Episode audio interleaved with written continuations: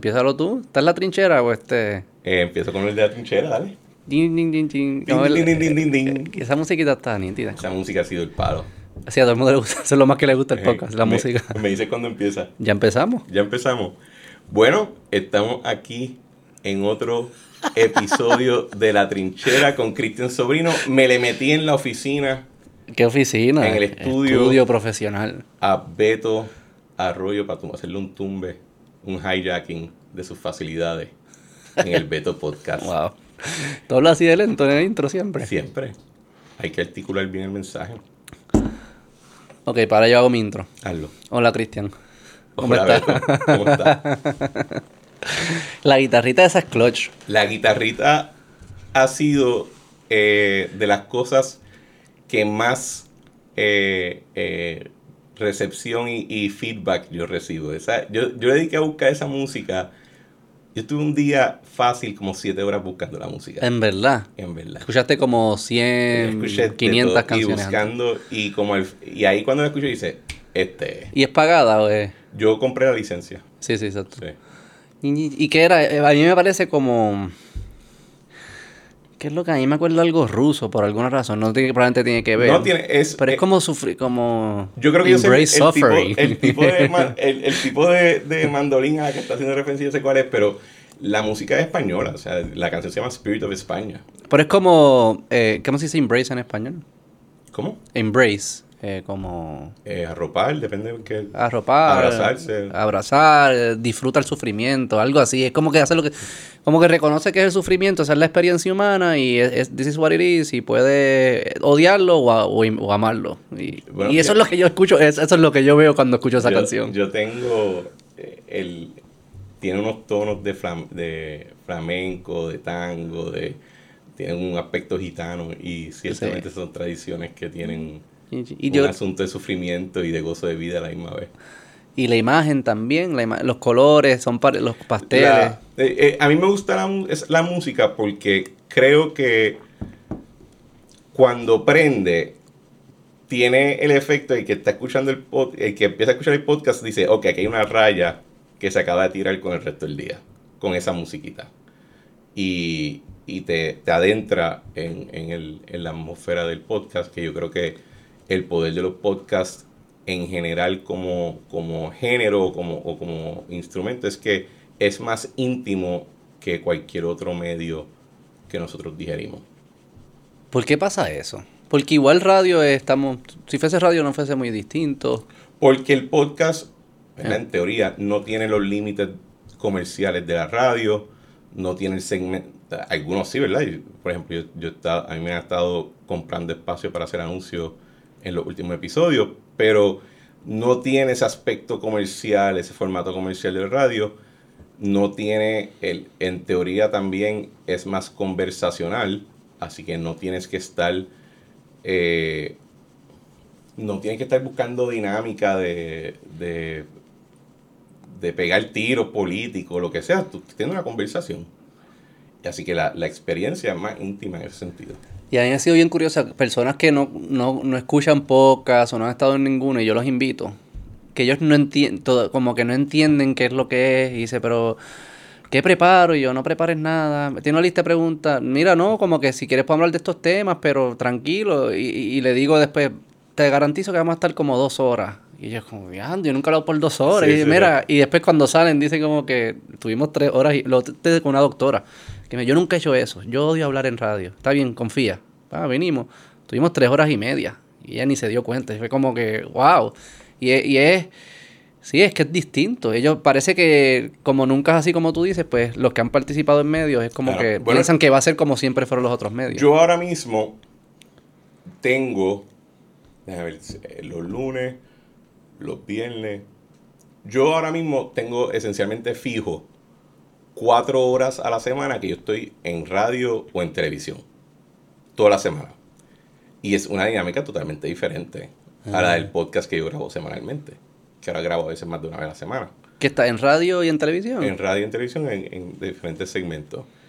Y a mí cambiarme el chip se me hace difícil porque en el podcast yo pienso para, el, para mí el podcast es probablemente el, el mejor reflejo de quién es, cuál es mi personalidad individual mm. y cuál es mi pensamiento mío sin estar relacionándolo a más nada que yo puedo manifestar allá afuera. En radio y en televisión, yo soy un propagandista. O sea, no es. Y no, hay, no veo razón para negarlo, ¿verdad? Yo, yo, yo voy con una línea. Pa, pa, pa, pa, estos son los bullets y, no me voy a salir y esta es la que hay. Exacto. Y esa dinámica, y yo lo yo veo el, el, el, el conflicto de ambos personajes mm. toda la semana con ese, con ese ¿A ti cómo te ha ido con, el pod, con, con la experiencia del podcast? A mí me encanta, me encanta digo, de ámbito así de audiencia, si me preguntas de audiencia, pues es pequeño todavía y, ¿verdad? y lo que fuese. Pero en términos de lo que yo me disfruto, que es sentarme a hablar con personas interesantes, ahí me encanta, me encanta poder eh, profundizar en cosas, estar en desacuerdo con la persona y entender por qué, de dónde vienen las personas. Este es terapéutico para mí también, o sea, yo soy bien yo soy más reservado, más introvertido y yo puedo yo puedo meterme en mi cabeza demasiado, irme como en la, la, exponencial, el, espiral y nunca parar y seguir hablando solo, pa, pa, pa, y me vuelvo loco. Yo nunca me ha pasado que me vuelvo loco, pero siento como que algo, algo no está funcionando aquí. Y cuando vengo y hablo con la persona, todo como que me voy, salgo con mucha energía, salgo con paz, no sé, a mí me, me encanta eso, o sea que yo lo uso más, más para eso. En términos de audiencia tengo, me ha gustado que tengo unos, hay como unas personas que yo no conozco, que ya son super fans. y eso está bien cool. Y tengo uno, saludos William, que es el agricultor, eh, no me creo que es dutuado, tiene una finca de café. Y él lo escucha, mira, yo lo escucho religiosamente cuando estoy en la finca, qué sé yo qué. Y es un muchacho joven, veintipico años.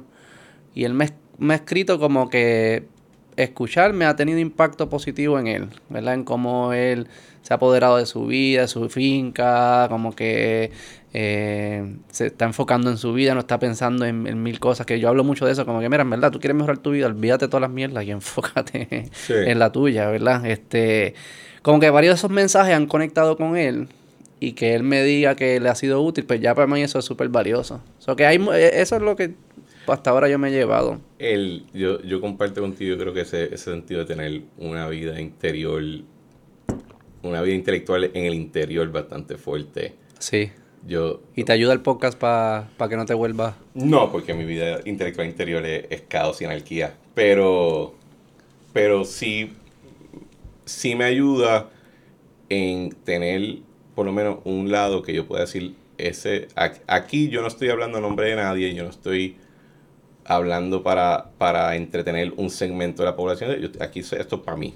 Tener ese espacio de uno creo que es crítico, especialmente en un mundo donde tanto el trabajo, eh, los asuntos personales, eh, el mundo de entretenimiento, la política, todo está tratando de comprimir tu, personalidad y, lo que tú haces día a día. Entonces, buscar áreas donde tú puedas literalmente decir, ok, en ese cuarto, en este edificio, en esa calle, ahí mando yo y eso es mío. Mm. Eso tiene creo que un, impacto grande en, mi cabeza, especialmente cuando yo le dedico tanto tiempo a mucho. o sea, mi trabajo, yo, yo no soy, hasta cierto punto sí soy el cliente, pero yo presto servicio internamente en la compañía donde yo trabajo eh, cuando he hecho algún guiso otro de consultoría, en eso. O sea, yo estoy respondiéndole a alguien versus en el podcast que me responde a mí el, mm. programa.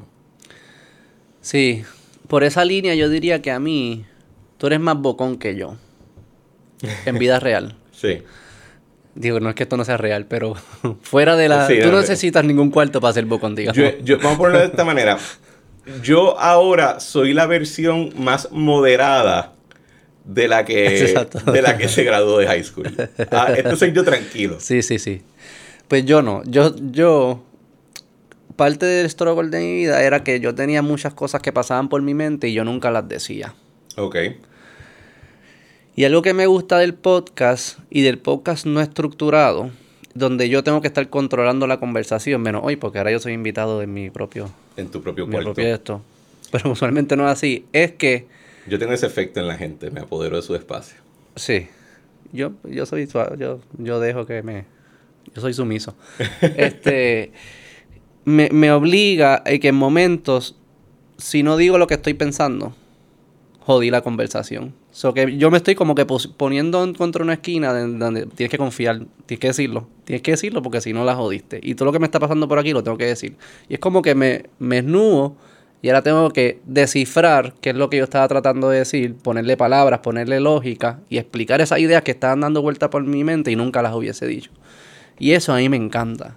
De ahí es que salen los, los, los Beto Rants estos que ahora tú estás sacando de vez Sí, los Beto Rants son exactos ya, ya me atrevo a hacerlo solo, fíjate. Ya como que ya tengo esa idea, sabes que la voy a decir. Ya no, ya no desconfío. Yo le he pensado esto, yo le he pensado más que los fucking huele bichos que están dando opiniones.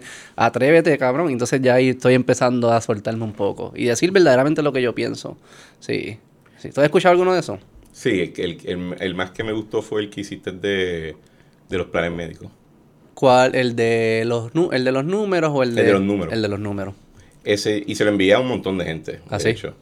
Eh, cuando tú puedes decir que, mira, tú puedes eliminar todos los planes médicos, todo el gasto administrativo, todo el profit incentive, todo, todo el mercadeo, y el resultado es 500 pesos por persona.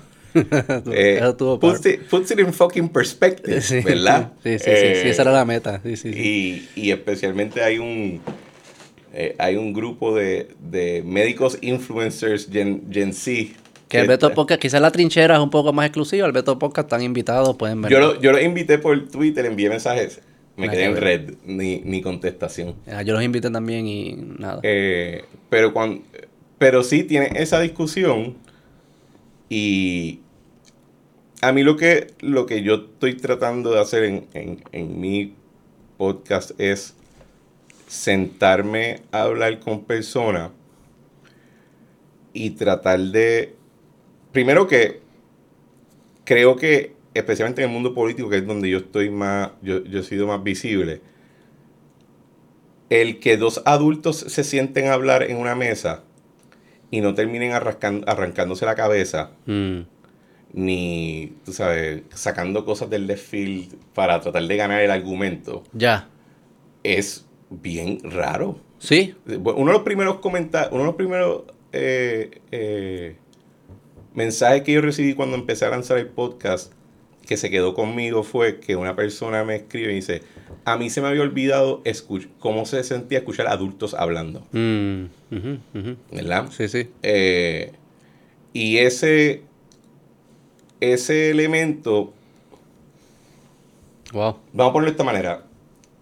Los comienzos de la filosofía se escribieron en diálogos.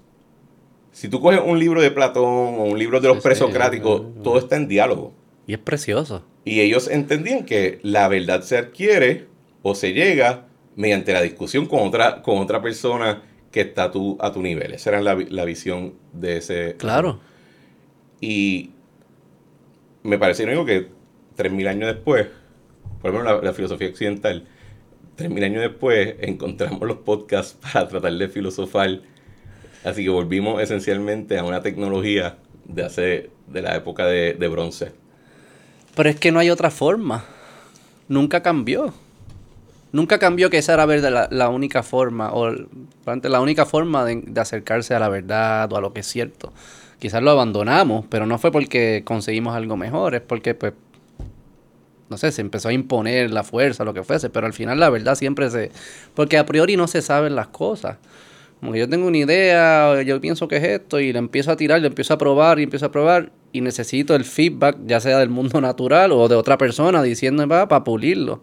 Porque antes de actuar yo no sé si es cierto o es falso. Todo, o sea, mucho el conocimiento, no, todo el conocimiento que nosotros tenemos es mirando hacia atrás. Es diciendo, espérate, no, no es que trataron estas cinco cosas y esta fue la que funcionó. Pues eso es lo que es cierto. Pero antes de que hiciera las cinco, uno no sabía cuál era cierta. Uno podía tener hipótesis lo que sea, pero no sabes. Y es también el, el, cuando uno discute cuál es el riesgo de los medios sociales ahora mismo, es que te, te joroba el feedback loop. El algoritmo afecta la respuesta que tú recibes, por lo cual también afecta, a veces mm. de manera negativa, tu proceso de internalizar ese feedback, ese, ese, esa respuesta, y articularlo como revelador de algún tipo de verdad o certeza o imagen o, o, modelo del Por el echo chamber, tú dices. Por el echo chamber, por el... Eh, te, lo, te, lo, pongo de esta manera, el... el tú puedes... Ay, tú puedes pensar basado en, el, en la respuesta que tú recibes en medios sociales, que es cierta posición política o cierta posición social y conservadora o liberal, una mm. posición religiosa, un mismo producto, está generalizado. Todo el mundo piensa igual que tú. todo el mundo me está apoyando. y tú puedes pensar eso. Y el mundo no tiene ni perra idea de lo que estás hablando. Pero te está alterando. Sí, se, está, se está programando. Te está programando y esa parte eh, eh, es el, miedo que, yo creo mucha gente le tiene al asunto de, los TikToks, el Twitter, el, Facebook. Es eso, es que te afecta ese feedback, ese proceso de internalizar la respuesta y de tú pensar que de eso está formando una, un modelo del mundo real. ¿Y cómo salimos de eso? Porque eso, el incentivo económico que tienen esas empresas es reforzar eso. YouTube es igual. Tú, empiezas a ver unas cosas y de repente YouTube te sigue por esa espiral porque eso es lo que te va a quedar. Yo no creo que tú sales de eso, ¿verdad? Porque creo que ese tipo de dinámica se da en muchos escenarios. En, en la política en Puerto Rico, todo el mundo siempre comenta qué le pasa a los gobernadores cuando se meten en la fortaleza. Hay algo en el agua. porque, porque entras en un proceso similar de, de, mensaje, respuesta, mensaje, respuesta. Y, ¿Ah, y te puede afectar. Es como eco chamber físico. pasa lo, uno lo ve. y Yes Man y ese tipo de cosas. Eh, uno lo ve. Eh, o sea, lo que digo es que eh, ese tipo de dinámica se puede dar en muchos escenarios. Claro. Pero en el medio social es más fácil de caer en él, está mucho más generalizado que, simplemente limitado a, cierta... Y es más fácil hacerlo. O sea, yo no puedo... Yo vivo ¿verdad? En la ciudad en San Juan, yo no puedo decidir quién vive al lado mío o quién me atiende en la tienda. Yo no puedo, yo sí me puedo mudar a lugares que están más acorde a lo que yo creo, pero en general yo no, no tengo tanta fuerza ni, ni tanta autoridad para poder controlar lo que está pasando alrededor mío, con quién yo interactúo. Voy a tener que interactuar con personas que quizás yo no hubiese querido interactuar con ellos, porque esa es la vida y esa es la realidad. En el mundo digital no pasa eso. En el mundo digital tú controlas. En verdad, tú puedes decir, ah, pues te bloqueo. Ah, pues esto, ah, pues no voy para allá. Pa, pa, y yo creo que mientras más, más por ciento de nuestra vida se pase en el mundo digital, pues más riesgo estamos corriendo de que se estén programando esos comportamientos. Y luego esas personas cuando van al mundo físico son las que se les hace difícil bregar con personas distintas, opiniones distintas y lo que fuese. Y también en, los trabajos se está viendo. En el, el 9 to 5 is dead. Todo el mundo en, en casi todas las estratas sociales, todas las estratas económicas, está hoy en día trabajando horas similares a las que trabajaba un agricultor en Estados Unidos en los 1700 y pico. Sí, el, nivel 12 horas para comer, la familia para, comer. Y los, resultados son bastante variados, ¿verdad? Eh, hay gente que te diría, bueno, si tú me das un millón de pesos al final del año, yo te trabajo 16 horas, pero, pero sí, lo que voy a estar es... Y, ¿qué pasa? Eso significa que el mundo profesional también tiene un efecto de, de, de echo chamber o de, o de respuesta alterada. Yo no sé si tú estás en LinkedIn, yo estoy en LinkedIn y yo lo veo y, y tiene para mí un efecto paralelo, tiene un efecto similar a lo que me pasaba cuando yo leía Caribbean Business hace años, años, años, cuando usted estaba bajo Casiano, que yo lo leí y decía, ay, ¿dónde está esta isla? Para yo mudarme allí. sí, sí, sí, como el Instagram y las mujeres. Sí, exacto. sí, sí, sí. El, pero el, esta idea de que tú puedes crear mundos paralelos y en que cada uno tienes que tener una personalidad diferente, lo encuentro un poquito esquizofrénico. Sí, no, no, no puede traer buenos resultados. Este, lo de los trabajos remotos tampoco. Yo no creo. Hay gente que le conviene, hay gente que no. Yo creo que ahí sí. yo creo que en general, el híbrido probablemente es la mejor opción. Porque hay actividades que remotas, probablemente eres más productivo. Pero solamente remoto yo estoy solamente remoto, Yo trabajo con una empresa que no está en Puerto Rico. llega un punto que para las relaciones entre las personas es puramente transaccional. Yo no tengo relaciones con estas personas. Yo veo unos muñequitos en Slack, que es lo que se usa, o el WhatsApp, o lo que usa el Messenger, son unos muñequitos que pudiesen ser robots. ¿Tú no tienes videoconferencia? Sí, pero no prender las cámaras. Ah, pero tú puedes mandar a prenderla. Sí, puedes hacer cosas para mitigar eso. Pero al final yo creo que si lo que hace una, em, si lo que hace la magia de una empresa es que la suma de las eh, el, el, total es mayor a la suma de las partes es porque pasa una magia interpersonal serendipity no sé la ciencia atrás pero algo pasa que yo creo que mientras menos tiempo pasemos cerca de nosotros con la tecnología que hay hoy en día por más que sea el Zoom, quizás en el futuro podremos el metaverso tocarnos y qué sé yo qué. Pero lo que tecnología que hay hoy en día, yo creo que se está convirtiendo que el total es la suma de las partes, no es mayor a la suma de las partes. Es como si fuésemos 20 consultores trabajando juntos y no 20 en, en un mismo bote. Así se, se empieza a sentir. Sí, yo puedo entender eso. Yo creo que el, el, mira, a mi parecer, la promesa del trabajo remoto era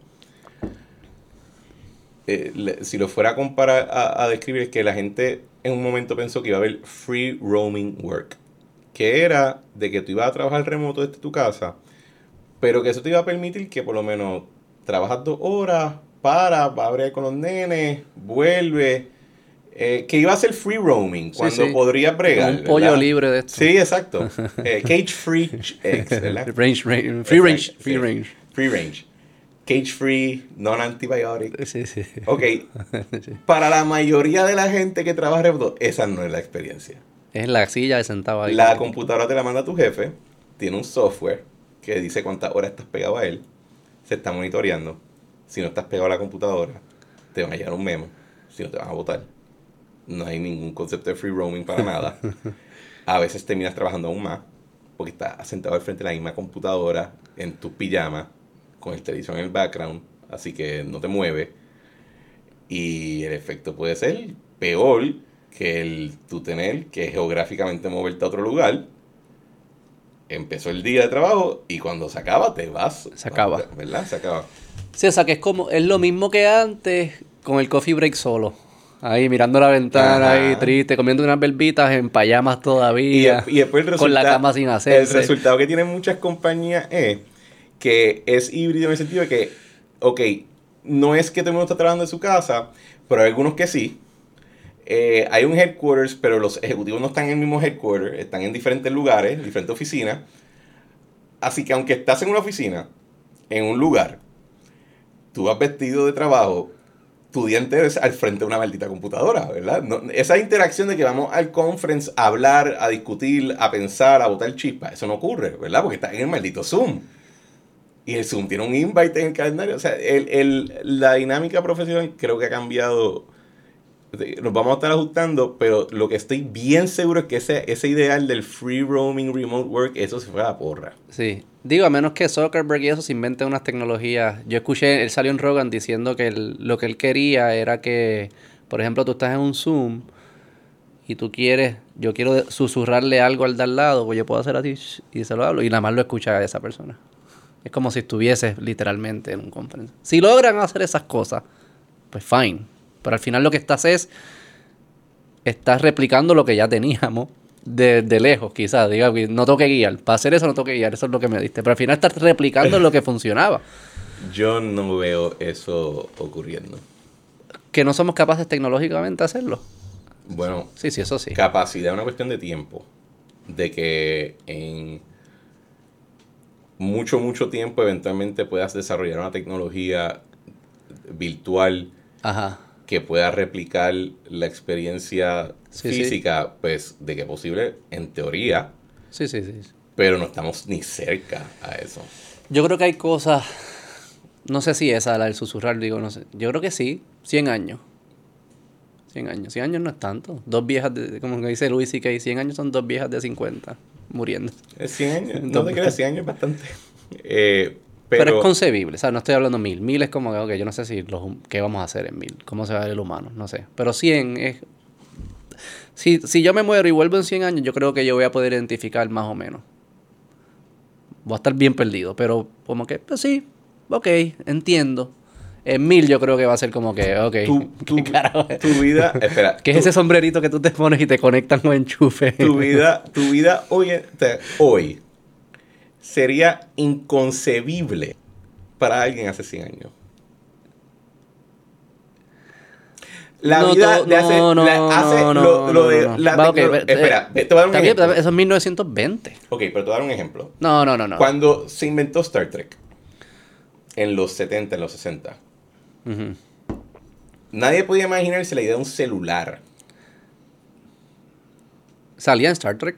No. En Star Trek no había celular. Era un intercom Ajá. como intercom, pero Sí, sí, sí, en vez de te podía llegar a, al espacio, pero era un intercom, no era un celular. Sí, sí. O sea, ese- esa tecnología Yo- nadie se la podía imaginar. Lo que me refiero es que probablemente seguiremos, o sea, el de 1920 no va a entender la gran mayoría de las cosas, como el celular.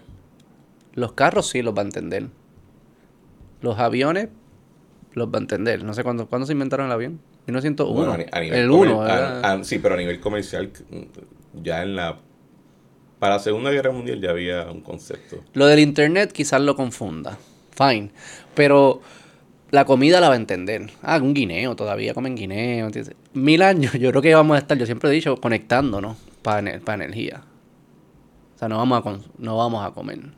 Vamos a- es Matrix, va a ser Matrix. No hay de otra. Pues cuando eso empiece a ocurrir, yo voy a estar en un monte. Tú no vas a estar, no vamos a estar porque ese es mil años. No vamos a estar. Pero eso viene, esos tipos. ¿Cuál fue el que yo vi? Ah, yo, te- yo sigo una gente que se llama Patent, Patent Drop. Que es como un newsletter estos de Substack, que sé yo qué, que él busca, él tiene una lista de compañías y cada vez que ellos sacan una patente o file por una patente, pues él la, la saca y te la explica. Y están brutales porque son todas de tecnología y son, co- son cosas de estas que estamos hablando. Ya están tratando de hacer todas estas cosas.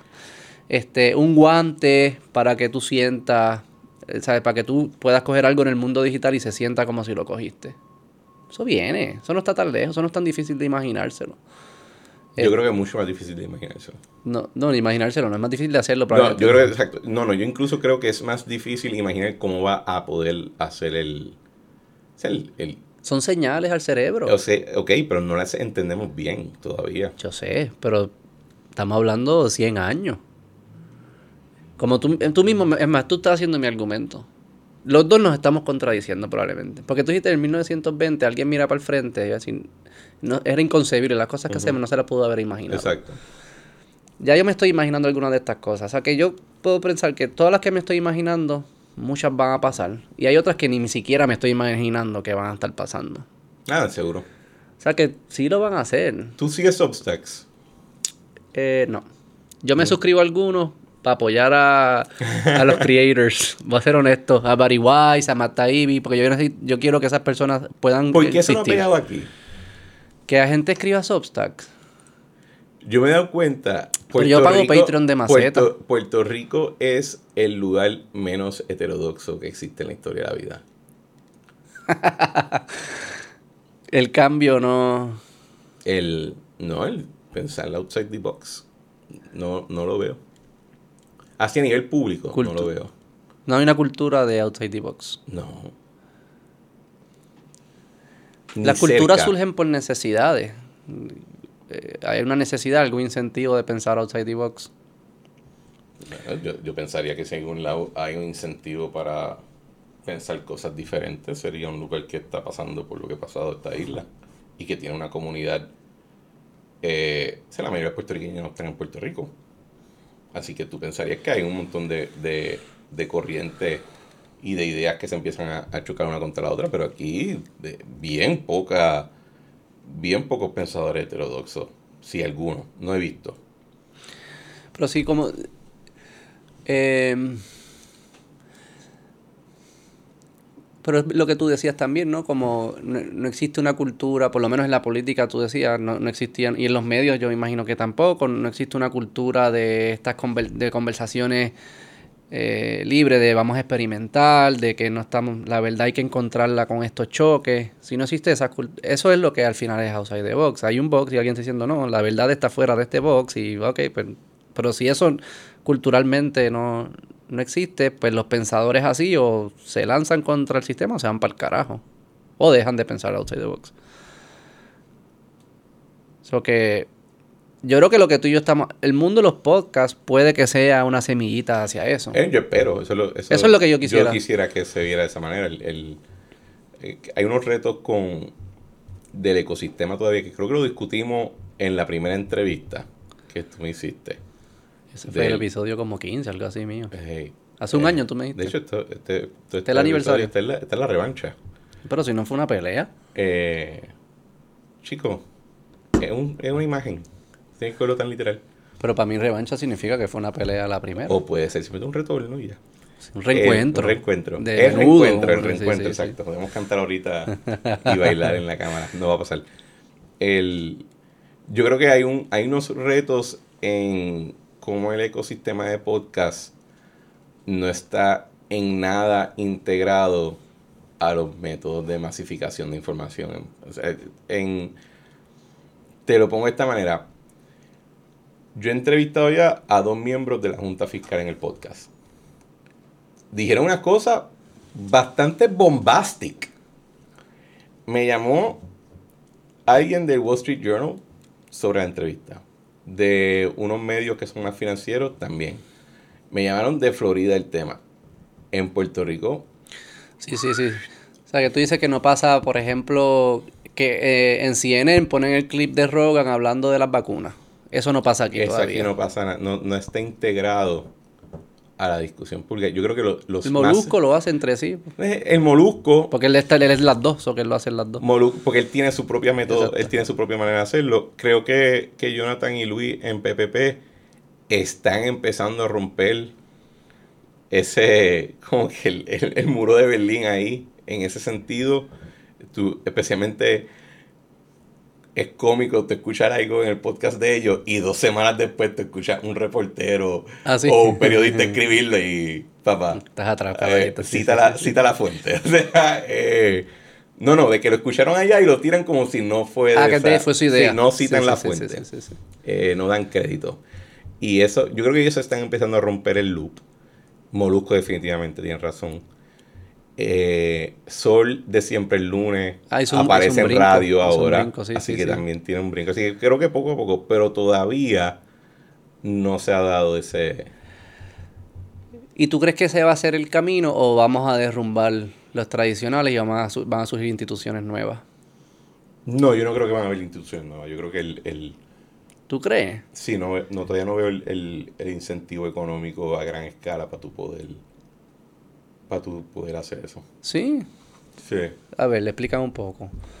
Por- Digo, surgirá como lo que hace Daily Wire y cosas así surgirán aquí. es que tienes que tener el, el- eso requiere un montón de dinero Beto, y, y yo no creo que en Puerto Rico existe o sea, para que Daily Wire por ejemplo funcione tuvo que entrar al cuarto un grupo de personas que decía sí dale pe- préndete en fuego 20 millones de pesos Sí, sí. Vamos a ver si funciona. Ok, eso en este escenario no es comercialmente viable en Puerto Rico, ¿verdad?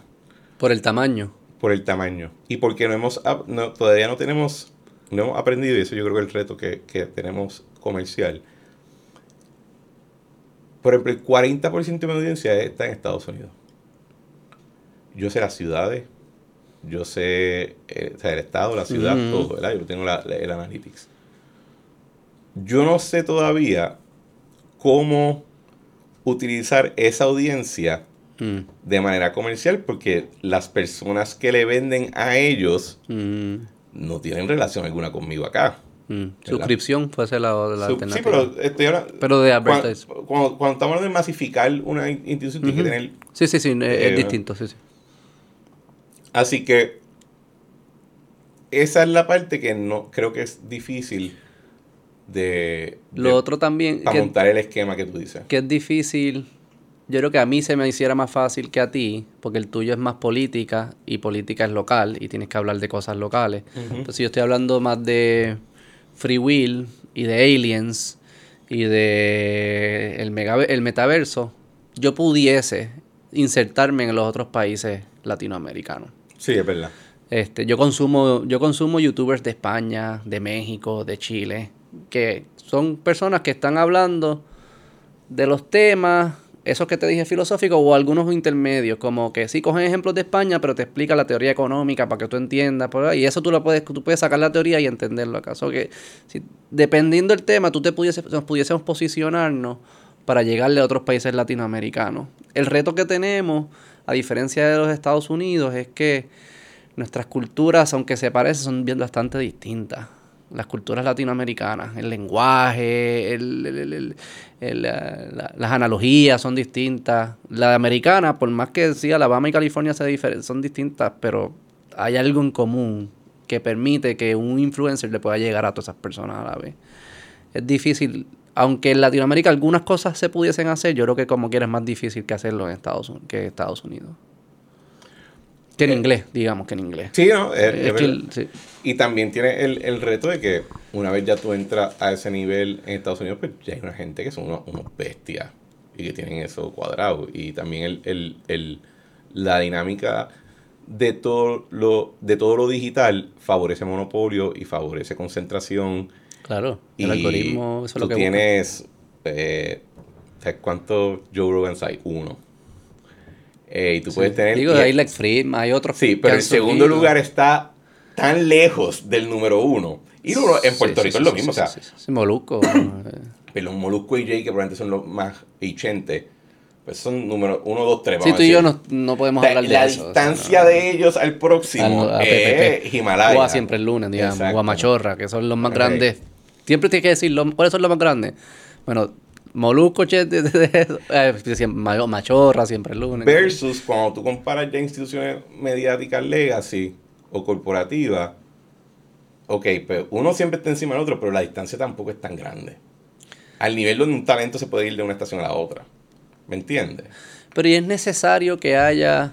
Pues entonces tú, ok, quizás no van a surgir ninguna instituciones que derrumben o que se conviertan en, en las nuevas grandes no, no te puedes imaginar un panorama descentralizado donde haya como que no, yo consumo esta dieta mía y estos podcasts que no son tan grandes, no son el nuevo día, pero sí son grandes en mi comunidad, en mi comunidad.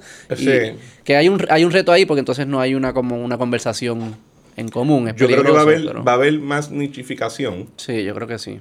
Eh, yo creo que mi programa es un nicho bien particular. Eh, creo que este también eh, siempre va a haber algunos que son más, más se masifican más.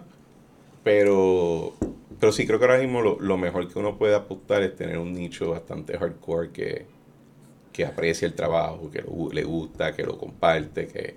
Y yo creo que eso... Y que conversa con el programa de una manera que, medios más grandes simplemente no, pueden... Y ese es el valor... Conversar con ellos. Ese es el valor que también uno le puede ofrecer si vas a advertising que tú le puedes ofrecer es que sí, mi audiencia es más pequeña, digo, no, no yo ahora, pero eventualmente mi audiencia es más pequeña. Pero estos tipos es como un culto casi, lo que yo diga, ellos lo van a comprar. Bueno, yo no creo que yo tenga un culto. no, pero entiendes lo que te digo, yo tampoco, yo tampoco. Pero sí es cierto, yo me he visto, me voy a poner yo como audiencia. Si Rogan vende algo, no es que yo me tiro de chola, pero lo considero mucho más. De verdad. Lo considero mucho más que si sale ahí un anuncio de cualquier pendejo de, la radio. Porque la, pero es lo que tú dices, la relación que el, que el oyente eh, crea con, ¿verdad? con el del podcast es, distinta, es más íntima. Se puede usar para mal, no estoy diciendo. O sea, se puede, puede que entonces abusen de ti. Pero hay como.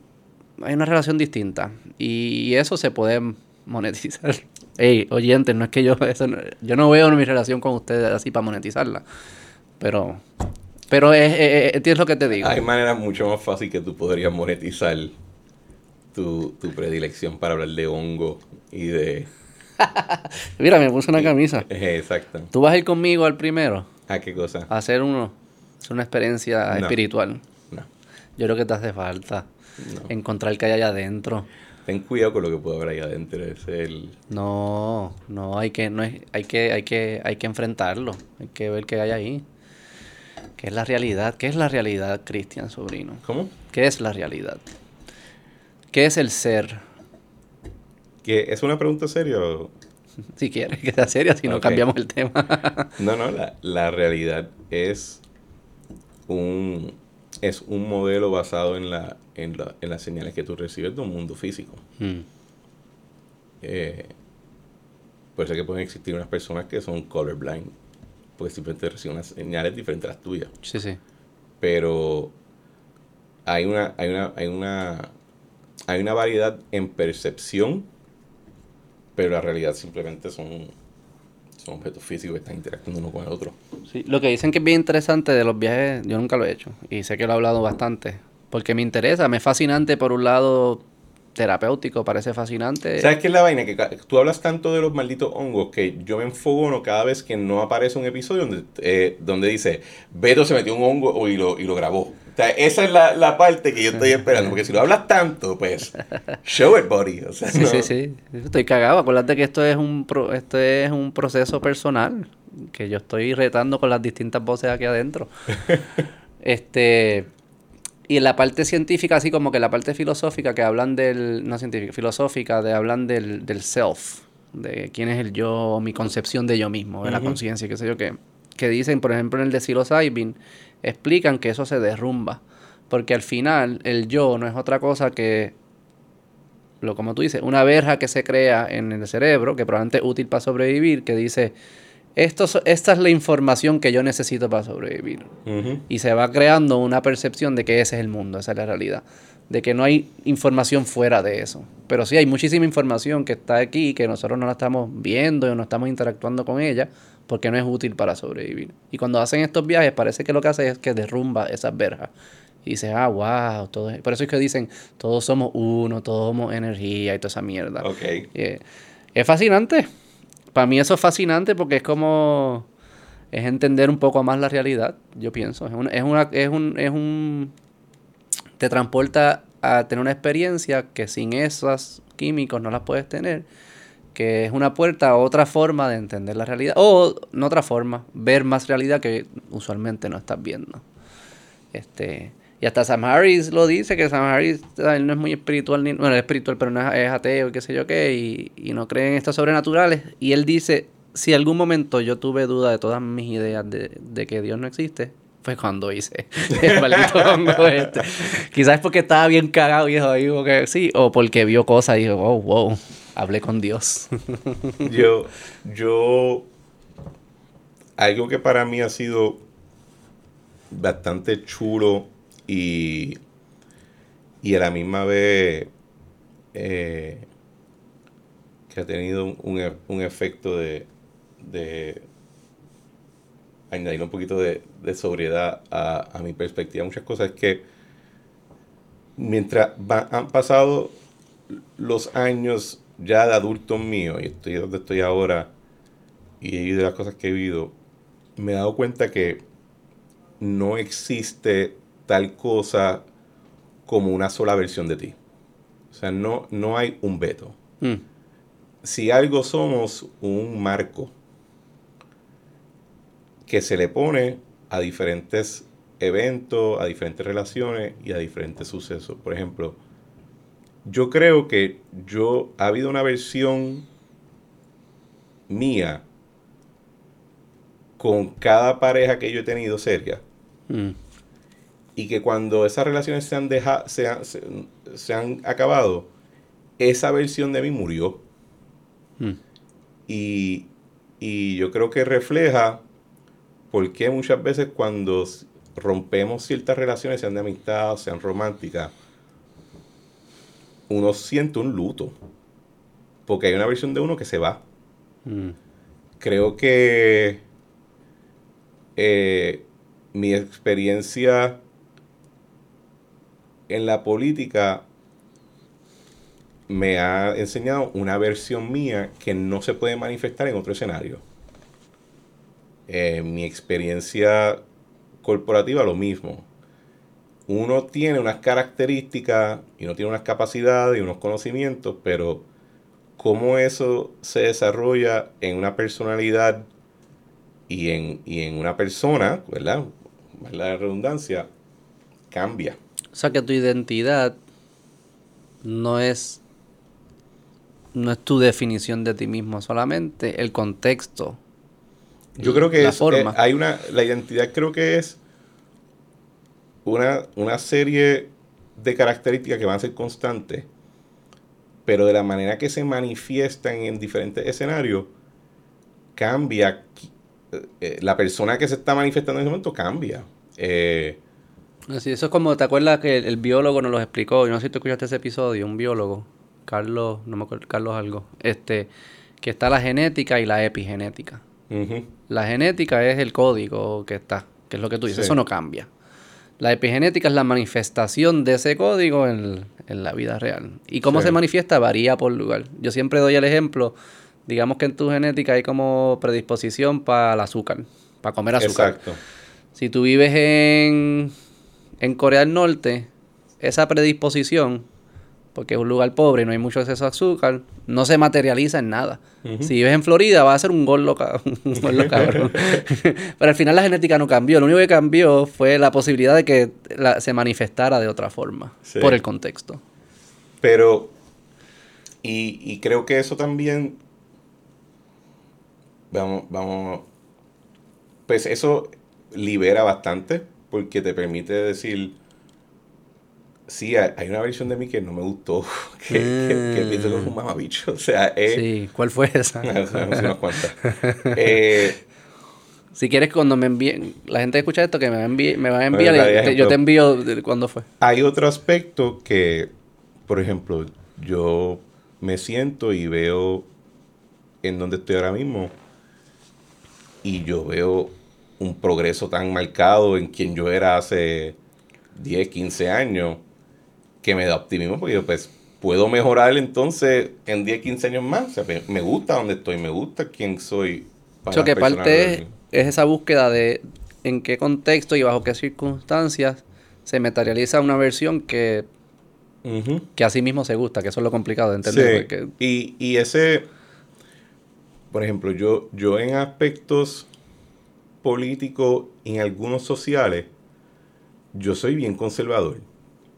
Y la y, y yo no soy y, y no hemos y como, como esa palabra está bien, bien cargada de o sea, la gente dice conservador y, y para muchas personas eso activa automáticamente un- una palabra, un sinónimo de, de prejuiciado ¿Así? o de que tienes o que quieres imponerle unos códigos morales Mm, a, a otras partes. Y en ese sentido no, no soy esa, esa línea, pero yo pienso en todas las veces que yo me he caído, que yo he fracasado, que yo he perdido la marca de quién debería ser y lo que me ha rescatado de un fracaso total y una destrucción completa de mi persona han sido estas instituciones y estas figuras conservadoras en mi vida, Mm. sea mi familia, sea mi círculo de amistades, sea eh, ex patrono o ex colegas que de momento te empiezan, te empiezan a referir trabajo cuando no puedes conseguir nada. O sea, el, el- ¿Pero qué tiene que ver eso con ser conservador? que, que son que las cosas que me han apoyado Mm, cuando me he caído más duro mm, no han sido han sido instituciones y relaciones y arreglos que son orgánicas o que no son necesariamente voluntarias y que no son parte de un programa articulado político o social, ¿verdad? Han sido eh, hasta cierto punto informales, ¿verdad? Y, y cuando yo veo a las personas que yo admiro, no obstante cuál pueda ser su visión política o filosófica o profesional, yo las personas que admiro veo, pues, han podido mantener una familia unida, mm. eh, se relacionan con otras personas de una manera que, que les permite acarrear respeto y capital social. Y esa puede ser una persona que es totalmente, que, que puede ser Comunista. comunista, pero las cosas que yo veo que les funcionan Mm. son esas mismas relaciones que me han rescatado a mí cuando yo, yo, yo he metido la pata. Y entonces, cuando veo eso como una... Es lo mismo con, con la iglesia. O sea, la gente habla mucho de la, de, de la iglesia católica. Sobrevivió dos mil freaking años. Sí, sí, sí, Algo sabe hacer. sí, sí. de, de que ha tenido unos momentos sumamente problemáticos, ciertamente. Pero está el elemento de la fe, que yo no creo que tú, si tú eres una persona de fe, tu relación, tu relación con esa divinidad tiene un elemento personal, al igual que tiene un elemento litúrgico. Pero cuando tú siempre miras la institución como tal de la Iglesia Católica, ha sobrevivido dos mil años y no hay nada que indique que no va a sobrevivir mil, más. Así que tú la ves y dices, ok, algo tiene que haber aquí. ¿Y tú crees que si algo, si algo, va una lógica aquí, si algo sobrevive por mucho tiempo, está pasando una prueba de que es útil? De alguna forma es útil. Hasta el día que no lo es, ¿verdad? Porque claro, claro. Así es la manera que funciona eh, la evolución y la selección, pero... Y si algo es útil, para que algo sea útil en este mundo, tiene que tener, tiene que cargar verdades. O sea, tiene que ser capaz, quiere decir que se está relacionando bien con el mundo real. Sí. O sea, que tú pudieses decir, algo que ha durado por mucho tiempo es útil, y si es útil, por ende, carga muchas verdades. Sí. Y aunque yo no pueda explicar las verdades o por qué, no significa que no las cargue. Yo creo que yo pasé por esa, yo he pasado por esa etapa. Probablemente los que escuchan este podcast han visto esa evolución. ha habido, ha habido una evolución ahí Ha habido un cambio definitivamente en tu persona. Estaba escuchando un podcast los otros días de una escritora, Louise Perry. Ella, sí, le, escuchaste. Ella escribió, leí su libro también. ¿Leíste el libro ya? El de Sexual Revolution. Sí. Yo escuché un podcast que ella está explicando su libro. Para que no sepan, ella es una escritora inglesa eh, y ella escribe un libro de eh, tratando de explicar por qué el Sexual Revolution no ha sido positivo. Para las mujeres. Para las mujeres en particular. Y ella dice que ha sido positivo para los hombres, pero para las mujeres. Ella entiende que para las mujeres no. Sí. Y ella pues se describe como liberal también, ella no ha, ha evolucionado en todo eso, pero eh, eh, parte de un lugar liberal. Y algo que ella dijo en un podcast, a mí me fascinó, que ella dijo, yo viendo todo este análisis, empecé a reescribir unas reglas dice como que, ok, si queremos evitar es que pase esto, vamos a hacer estas reglas. Y empieza a escribir unas reglas, pa, pa, pa. Y después cuando ella lee las reglas, dice, esta es la misma mierda que me estaba diciendo mi mamá. Probablemente, sí. Marginalmente distintas, ¿sabes? Como que había algunas cosas on the margins, pero en esencia eran las mismas putas reglas. Y dice, wow. Quizás mi mamá no me podía explicar por qué regla 1 era mala, pero eso no quiere decir que que hay que tirarla por la ventana. Carga, carga verdades adentro. Yo creo que eso es lo que es el conservadurismo. Dice, no, hay que, hay que cosas que funcionan, hay que conservarlas. Yo creo que uno de los retos que vivimos en las culturas modernas, y me pasó, yo pasé por esto, es que si tú no me puedes explicar algo, es un dogma. Sí. Y como es un dogma y no me lo puedes explicar, lo voy a tirar por la ventana.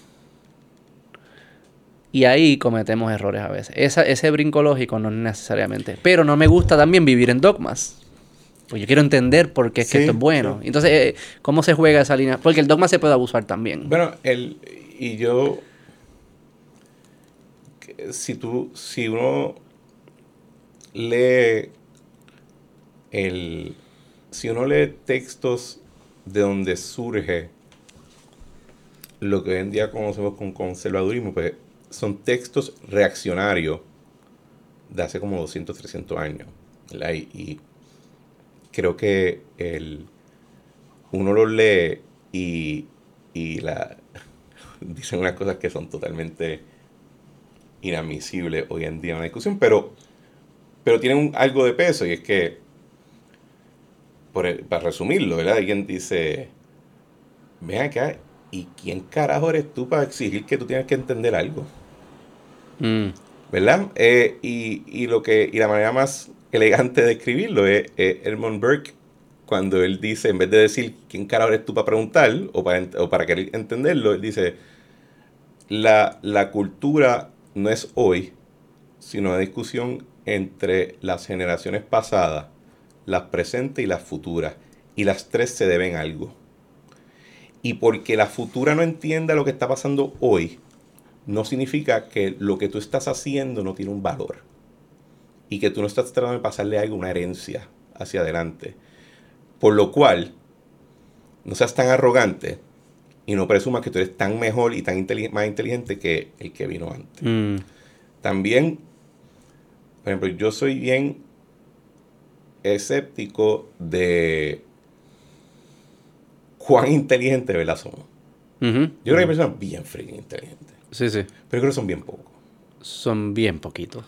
Y, somos, somos bien pocos. Y también pienso que uno, es, uno puede ser bien inteligente en algo. Sí, pero no. Pero no en todo. ¿verdad? Y, eso tú lo ves mucho. O sea, te lo digo, ¿verdad? Por, por, mi, por mi trasfondo en la política. Yo hablo con personas bien inteligentes, pero el segundo que tocamos el tema suenan como imbéciles. ¿Verdad? Eh, por eso es que esta idea de que el CEO puede brincar a político, it's kind of bullshit. No es, necesariamente transferible lo mismo capacidad. ¿Y qué significa eso? Que si algo ha estado funcionando y alguien aparece ahora y dice, tengo la revelación de cómo mejorarlo o de por qué debe cambiar, o como ya no entendemos las, las razones de por qué ha funcionado, tenemos que entonces ya votarlo porque es dogma, porque dogma es malo. Ojo con lo que estés abriéndole la puerta. Sí, pero yo creo que hay algo saludable. Vamos a ver si encontramos la línea. Este, pero antes Hayek, el economista, él decía una frase similar a lo que tú acabas de decir, que él decía, estudiar economía es la mejor forma de darte cuenta que tú no tienes puta idea de lo que está pasando. Uno tiene bien poca idea de todas las cosas. Y es de los mejores economistas de la historia. Piensen lo que piensen de esa economía, pero un premio Nobel, lo que fuese. Hablamos al principio de por qué hay poco outside the box y heterodox y, la mentalidad heterodoxa. Que al final es, son mentalidades que retan las ideas, que el status quo, que tú puedes decir que son producto del conservadurismo. O sea que probablemente hay un sweet spot, hay un punto óptimo, que es lo que estamos tratando de lograr, de, de, de una mezcla de conservadurismo con con outside, the box thinking. Y hay unos mecanismos para que eso sea saludable. Como yo lo veo es, yo voy a retar todos los dogmas, pero voy a vivir creyéndomelos. Hasta que pueda probar que hay una mejor forma de hacerlo. O sea que el dogma, yo, dame la libertad para retarlo. No lo voy a tirar por la ventana pero quiero retarlo, quiero entenderlo, quiero ver de dónde viene, para ver si ahí encuentro nuevas oportunidades, nuevas formas de hacerlo. Pero no lo tiro por la ventana hasta que pruebe que hay una mejor forma de hacerlo. El peso de la prueba recae sobre el que quiere hacer el cambio, no sobre, eh, no sobre el que lo que ya está, ya está. Lo vamos a seguir haciendo así hasta que tú me pruebes que hay una mejor forma. Obviamente, la raíz del conservadurismo dice dice, es que antes de hacerlo tú no vas a saber si funciona. ¿Verdad? Porque ese es el punto. Dice, no, lo que funciona no lo toques porque ya lo probamos. Y yo, pero espérate, es que podemos hacer algo mejor. dice, sí, pero es que tú me vas a obligar a hacer algo sin saber si eso es mejor. Y por eso es que yo creo en las cosas pequeñas, locales, orgánicas, individuales. Beto, si tú quieres hacer el experimento, hazlo a ti, en tu vida. No empiezas a imponérselo a los demás. Si de repente eso funciona orgánicamente, va a crecer y se va a insertar como a una nueva, nuevo mainstream y se convertirá en una idea conservadora. Eventualmente la trataremos de conservar. O sea, pero ¿cómo hacemos ese mecanismo para que... Porque tú sí debes asumir que todo lo que tú crees hoy no es cierto. Tiene que haber algunas cosas que no son ciertas o son incompletas. O sea, nuestras ideas no pueden ser perfectas. Tiene que haber oportunidades.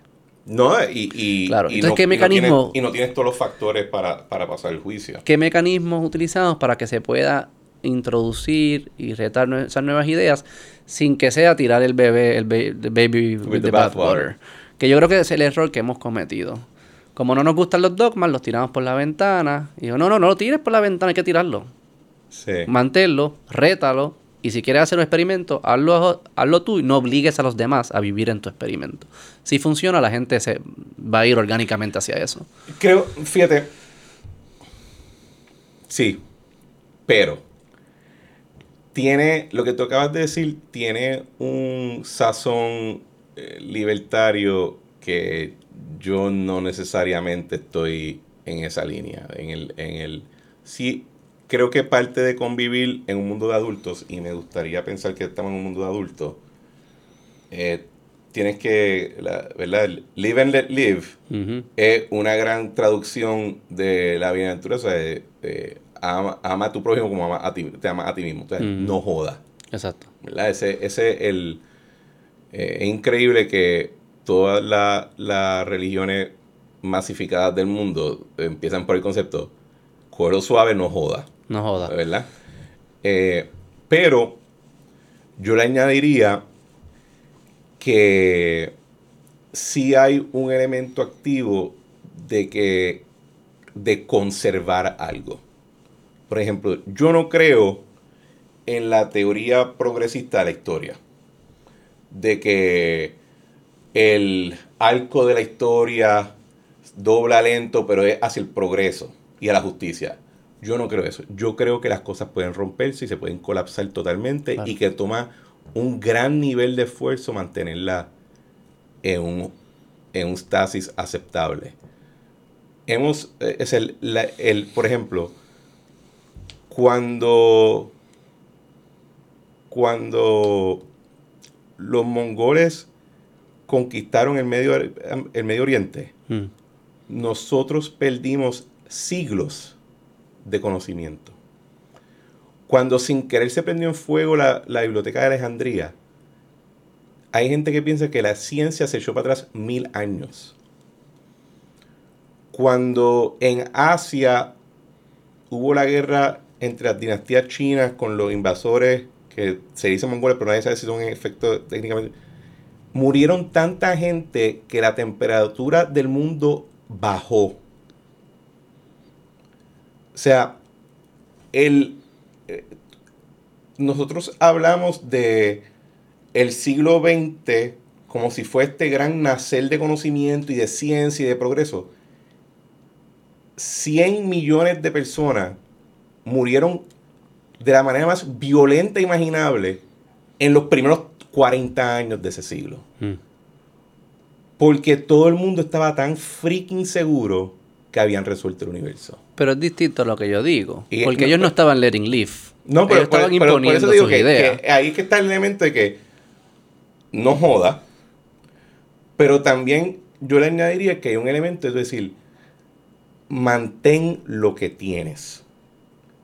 Y, y entiende que no todo tiene que ver con tu realización personal o con tus experimentos individuales. Hay veces que tú tienes un deber de tratar de preservar lo mejor que tú puedas, lo que se te dio, y eso quizás implica que tú no vas a tener tu versión individual más actualizada o más... Eh, eh, eh, sí, yo creo que eso, sí, estas son las versiones... Yo sé que yo hablo mucho de la mejor versión y eso, pero cómo, lo definas también o sea, si lo defines así como tú dices, como que eres tú y tú solo, aislado a lo demás, probablemente ahí no está tu mejor versión. el, servicio, el deber, el ser parte de algo más grande que tú, probablemente ahí que reside tu mejor versión. So que hay un tema ahí de... Yo sé lo que... Hoy en día no se habla de esa forma. Piénsalo en el contexto de que nosotros somos un pueblo que ya no estamos geográficamente limitados. Ya la mayoría de puertorriqueños viven fuera de Puerto Rico nadie ha podido resolver cuál es nuestra relación con ellos y la de ellos con nosotros. ¿Cómo que nadie ha podido resolver? Nadie ha podido resolver porque todavía se está en una experiencia nueva. Eh, ¿Pero qué significa eso? Resolver. Suena como que hay una se tiene que definir como en la relación. Bueno, por ejemplo. Algunos son amigos, algunos son padres. no te voy a dar la atención. la, la situación del viejito o la viejita que se quedaron en Puerto Rico y que sus manganzones hijos se fueron a buscar mejor futuro allá afuera, mm. ¿cuál es la relación de ellos? Para los que estamos metidos en la política, ¿cuál es la relación nuestra? Ya, ya, o sea, ya, ya hemos tenido elecciones por casi 100 años, ¿verdad? ¿Cuál es nuestra relación con esa generación que vino antes?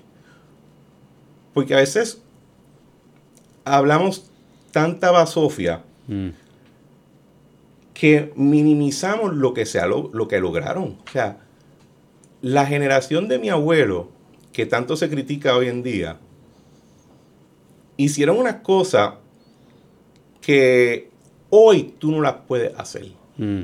Aunque tú dices todo el dinero del mundo y, toda, y todo el empeño, literalmente no puede hacer lo que ellos hicieron. ¿Qué significa? Porque no puede. Porque, porque nos hemos olvidado de algunas cosas. Mm, Porque hemos perdido cierta voluntad que ellos claramente tenían. claro. Eh, y, y tratar de minimizarlo todo a nombre de ideología sin entender que ellos no simplemente son una gen- o sea, ellos te dieron algo y tienes ahora un deber de preservarlo y buscar cómo preservarlo hacia adelante. Creo que el, el- el sentido de desautoridad y de desorden que nosotros hoy en día muchos sentimos eh, se debe a, a que en un momento rompimos esa línea. De, de, y eso es como de, de tomarlo por dado, de no agradecerlo, de no reconocerlo. Sí, hay como una falta de agradecimiento. Yo tuve en mi programa a un reportero que se llama Emmett Penny. Hablamos de. Él se enfoca en. en- Es el de energía. de no lo he escuchado, habló de nuclear. Habló de nuclear y habló de. de- pero, pero, por ejemplo, la red eléctrica Mm. se construyó en 45 años. Como que en cuar- Tomó 45 años construir una red Lo que existe eléctrica. hoy en día, Eso lo que es, un montón. Eh, ok. Nosotros presumimos que eso va a estar ahí siempre. Y que se cuida solo. Mm. Y el efecto de pensar de esa manera es que se degradó tanto que ahora tenemos una chatarra y tenemos que arreglarlo. No sabemos bien cómo hacerlo ya. Perdimos el conocimiento. Mm. Así que tenemos todo el dinero del mundo Sí, no sabemos. y nos va a tardar yo no sé cuántos años volver a hacerlo. Y esas son las cosas. Y eso es por, tú dices que es por abandonar una mentalidad que un valor importante es conservar.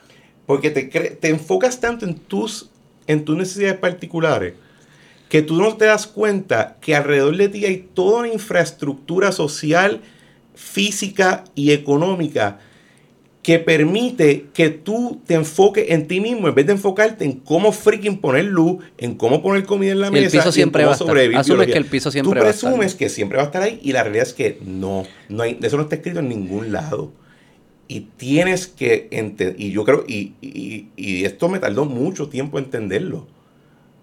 Y de hecho, yo creo que si yo no hubiese pasado un momento en mi vida donde yo sentí que el piso me lo quitaron, literalmente yo estaba cayendo, no lo iba a entender nunca. Mm. Sí. Y que todo esto no existía. Voy a sacar el martes saco uno que es de economía y hablamos de esto. Todo lo que existe material, existía la energía y la materia, pero cómo existe, no existía. Veníamos de una selva, y de mucho sacrificio y dolor y como tú dices, sufrimiento se construyó. Y se tiene que mantener. Y hay que, para poder mantenerlo, tú dices que antes de mantenerlo tiene que venir la- el, el valor, la emoción de que esto es valioso, de que tengo que agradecer a que los construyeron. Y agradecido no, gracias. Agradecido en, en el significado, me diste algo, lo voy a proteger porque me lo diste tú. Este, y respetarlo. Y eso, y ese valor, exacto, se asegura que si vamos a construir cosas nuevas, porque asumo que estás de acuerdo que hay que construir Claro, cosas nuevas, pero construimos de una base, no abandonamos la base. Correcto. Eh, o sea que hay que poder vivir con esas dos ideas a la vez. hay que tener esas dos. ¿Y tú crees que la- mi, mi intervención ahorita no incluía ese valor? No incluye ese valor de, de- Aunque yo decía, no lo voy a destruir hasta que yo pueda... Pero es verdad, porque estoy partiendo de, de vista que mi meta es destruirlo. No hay que... Y que estás... Y no lo estoy... Y estás pensando en el nivel individual y no estás enfocándote en la, infraestructura, en la, en la infraestructura alrededor de ti. No, pero no, no, no, no, no. O sea, a nivel individual, pero yo puede ser, yo quiero construir cosas nuevas y empiezo yo a nivel individual porque no estoy seguro si funciona, no se la voy a imponer a los demás, pero lo que estoy construyendo es para servirle a los demás. Quiero hacer un producto nuevo, una nueva forma de hacer algo que creo que los demás la utilicen porque creo que mejor- mejoraría sus vidas. Yo soy ahí, sí, yo soy bien. Para mí solo existen personas, no existe más. Las otras cosas son de alguna forma ideas que nos permiten colaborar de cierta forma, pero al final son personas, no, hay- no existe más nada. Yo, yo lo veo en que hay personas, pero, pero el valor lo encontramos en las relaciones entre personas y en los diferentes núcleos que se construyen. No solo, sí, sí. Yo solo en la selva me voy a aburrir eventualmente. Te vas a morir, no te vas a aburrir. y te puedes morir, te morir bien rápido. Así que el valor, el individuo tiene un gran valor. Pero cuando yo lo miro del punto, cuando, cuando yo me pongo el sombrero de mirar el mundo ya como un juzgador. Sí, sí, no, eso no es lo que... Pues ya yo, yo, valoro el individuo importante, pero lo valoro en la jerarquía, está por debajo de ciertos núcleos de personas que son lo que nos da la experiencia de valor y, y, sentimiento y significado en nuestras vidas. Son bien pocas personas que se pueden ir solo al desierto. Pero es que no es solo. no es eh, solo porque yo creo que lo que yo no estoy diciendo solo, pero tengo que poner al individuo primero para que pueda encontrar los núcleos más óptimos y los grupos más óptimos para colaborar y crear las relaciones. Si pongo el grupo por encima del individuo, limito ese trial and error, ese movimiento que me permite construir los mejores grupos. Estoy contigo. Si ya probamos que la familia es uno de los, de los principales grupos, esa institución se debe mantener. Yo nunca le impondría a ningún individuo. Yo creo que tú tampoco. Digo, no, ¿Qué cosa? Imponerle a las personas que tienen que tener, eh, crear una familia.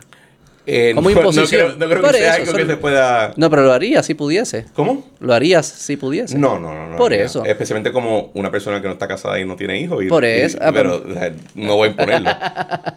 eso es lo que me refiero. Como, por eso yo pongo el individuo primero. No, no individuo para que sea individuo, individuo para que él o ella sea capaz de construir lo que estos grupos o estas instituciones que van a hacer que produzca lo mejor para ese grupo y ese grupo dentro de otro grupo y se va sofisticando, pero no puedo subordinar al individuo a otro grupo porque no estoy dispuesto a imponer que tienen que participar. No, pero sí, y, y, y tú dices, tú hablas de imponer porque venimos ya tú, y, yo, no, pero ya tú y yo vivimos en un, en un concepto político del imperio de la ley en un ordenamiento liberal que hablamos de que si se impone, pues se tiene que imponer porque tiene una buena razón, porque si no todo se vale, ¿verdad? lo, que no, lo que no es legal, lo que no es ilegal es legal. Ok, es una mentalidad eh, muy liberal que yo creo que es el default setting en todos nosotros hoy en día. Yo no tengo que imponer algo para valorizarlo. Yo estoy de acuerdo. Y yo te puedo decir, y yo te puedo decir, no, no, caballo, tú es lo que tú, tú es lo que te dé la gana. Exacto.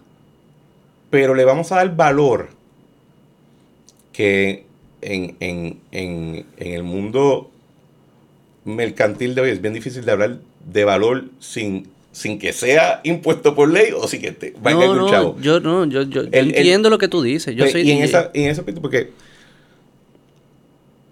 tú no escoges tu familia. No. Tú no escoges tu urbanización. Tú no escoges. Digo, de, de crianza. De adultos sí. en donde criaste, es lo que quiero decir. Ah, sí, sí, sí. Tú no escoges tu pueblo.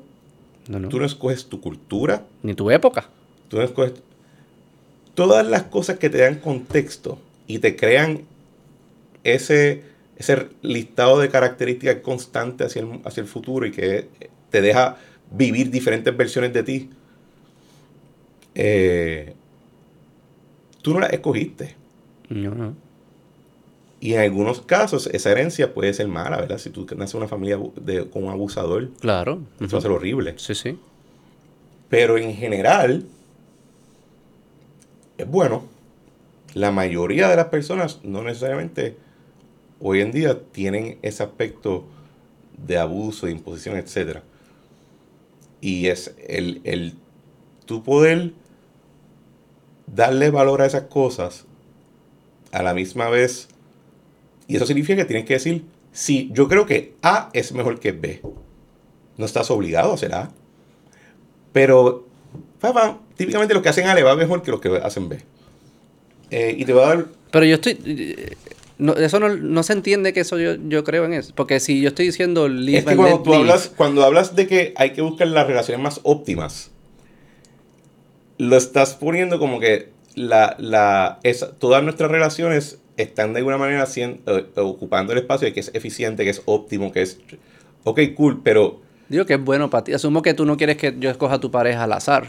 No. Pero no tú buscas la, la que produce y te pone en el contexto donde hay una lo mejor de ti y tú, y tú quieres darle a esa, es recíproco. Pero Sí. por eso es a lo que me refiero. Que no es, no es, no está impuesto por alguien. Nadie está diciendo eso es lo que tú tienes que hacer. No, claro. En libertad, yo sí creo que en libertad, y esto lo, hemos- lo- lo he hablado aquí, eh, obviamente en libertad uno puede tomar malas decisiones, es que eso es obvio. O sea que esa noción que hay hoy en día que si yo quiero hacer algo y puedo hacer algo, debo hacer algo, es falso. El debo es disti- eh, no, el debo es lo que no va ahí. Porque el debo es lo que tú, es, es lo que tú estás tratando de decir. Deber hacer algo es, tú haces lo, eh, no es lo que tú quieras, es lo que es mejor. Hay una mejor y una peor opción. Sí. Lo que yo no quiero es poder im- imponer, que, que se imponga cuál es la mejor. Yo te voy a persuadir, voy a tratar de, ah, y- pero hacia el final no puedo. Dale, para arriba, pe- para adelante. Pero la crítica mía es más que nos enfocamos tanto en esa discusión de qué se impone y qué no se impone, que hemos parado de hablar de qué se debe y no se debe. Te, eh, te a Estoy poner- de acuerdo. ¿Y tú crees que tú crees que mi mensaje, que has escuchado algunos de mis episodios, y tú y yo hemos hablado varias veces, mi mensaje piensa, eh, eh, lo que estoy, como se, como lo escucha, es que si dejamos de imponer, automáticamente se produce una mejor vida. O sea que yo no estoy hablando de, hey, nadie te va a imponer, pero tú deberías hacer uno, dos y tres. Esa parte la estoy dejando fuera. Exacto. Ok, ya entiendo. Es- y esa es la parte que yo creo que Mm. es la esencia de tener una visión conservadora del mundo. Y eso yo lo veo. Y te voy a dar un ejemplo, Dale, que, dale, perdona, dale. que- que es el ejemplo que yo, doy- que yo le doy a todo, a todo el mundo, ¿verdad?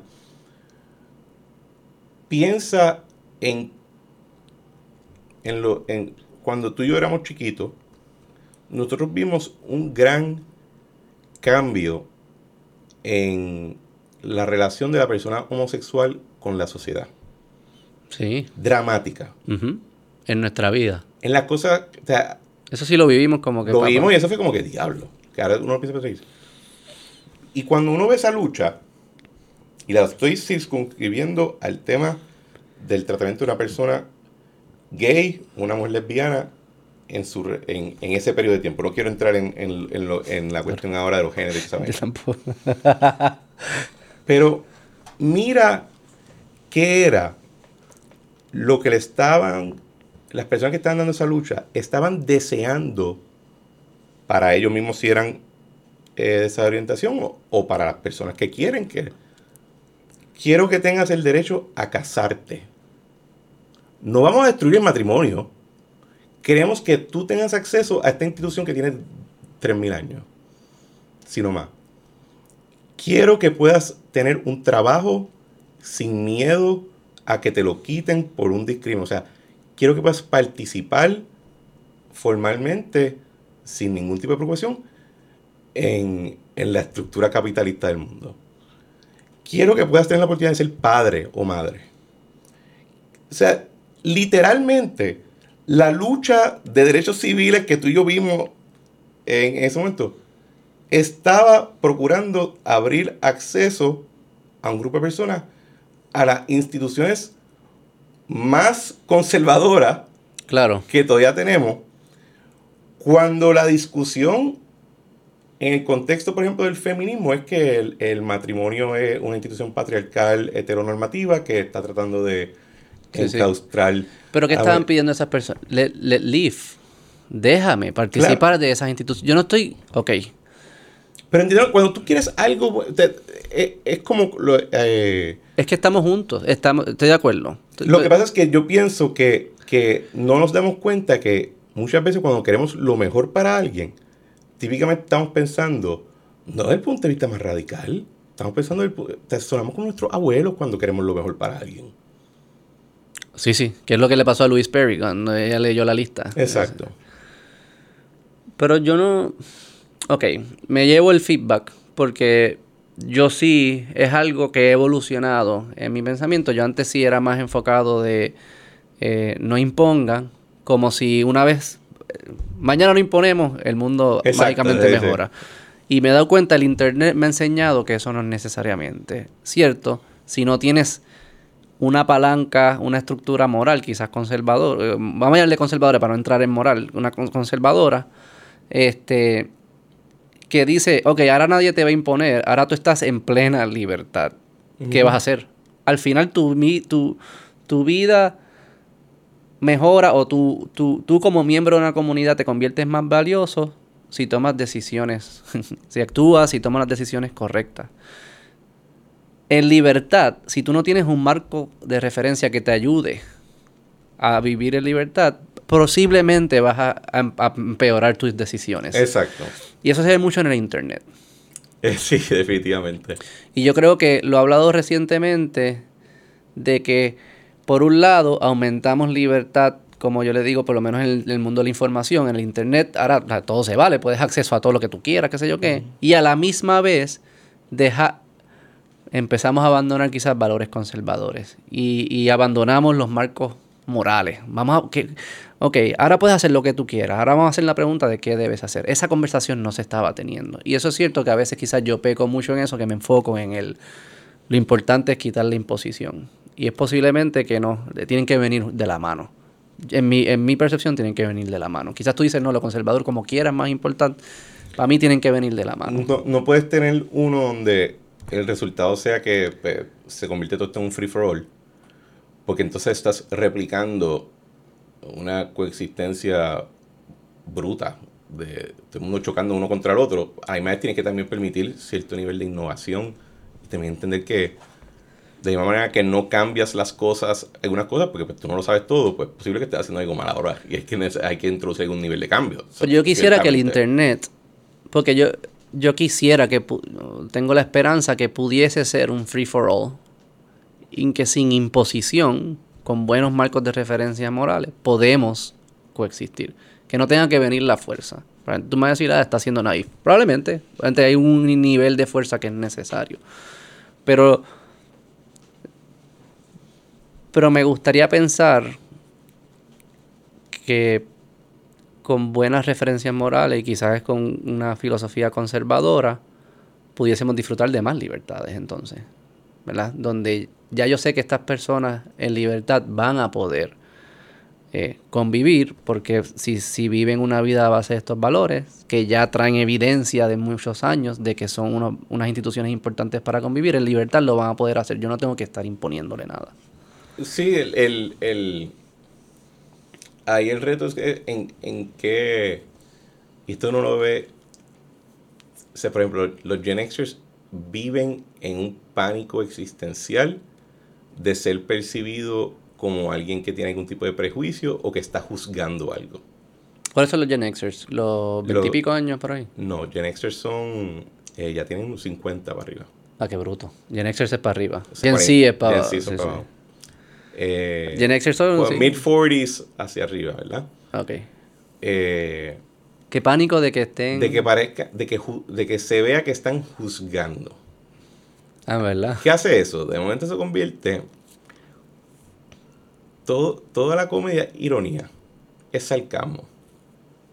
¿Verdad? Todo, es una agresividad pasiva. Porque mm. cogiste a la figura del güey y la metiste en un closet. Porque tienes pánico de parece que, que estás pasando juicio sobre alguien. Oye, voy a pasar. Tampoco uno. O sea, a lo que voy simplemente es que no tienes la, la, la valentía moral de decir, esto es mejor que lo otro. Y hay, que hay, que, hay relativismo. Hay cosas que yo entiendo que pues, uno puede decir abiertamente, esto es mejor que esa alternativa. Ah, de que la puedes hacer, tira para adelante, caballo, pero te puedes dar contra la pared bien duro. Sí. Y... Estoy de acuerdo. Hay una forma, es, para mí existe la objetividad y existe la moral, es objetiva. Existe una mejor, tiene que existir una mejor forma de, ¿verdad? Si yo voy a hacer una próxima decisión, yo tengo un abanico entre 1 al 100 de posibilidades, tiene que haber una que es la mejor y una que es la peor.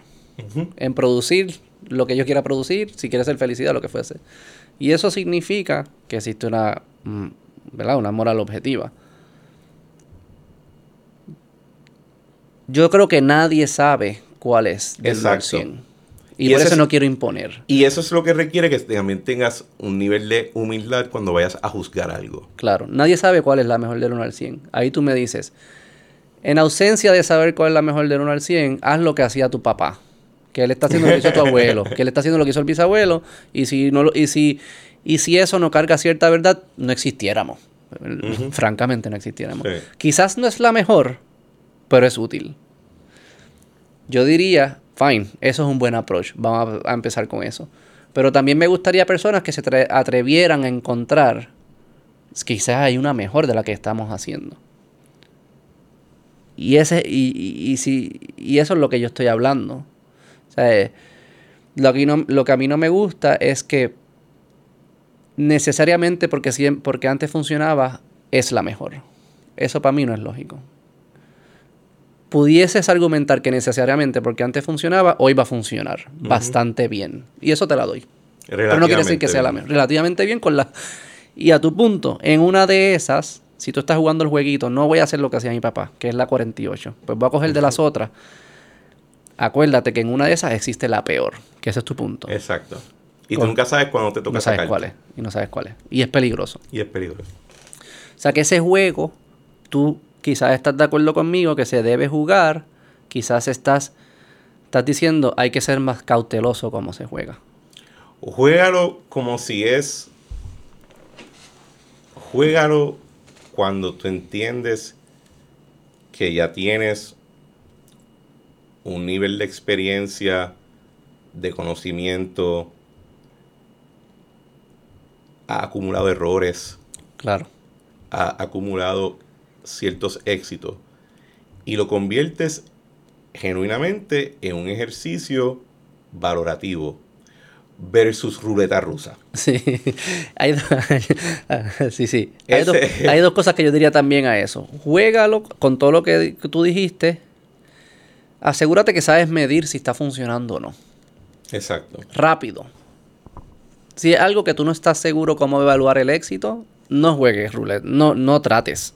Haz lo que hizo tu papá. Porque puede ser que por un tiempo piensas que esté bien y después está bien mal y te, te hundiste bien, cabrón. Y algo que yo diría que esto los jóvenes cometen mucho error. Puedes jugar ese juego, no los juegues en todos los aspectos de la vida a la vez. y coge uno y todo lo demás haz lo que hizo tu papá. Exacto.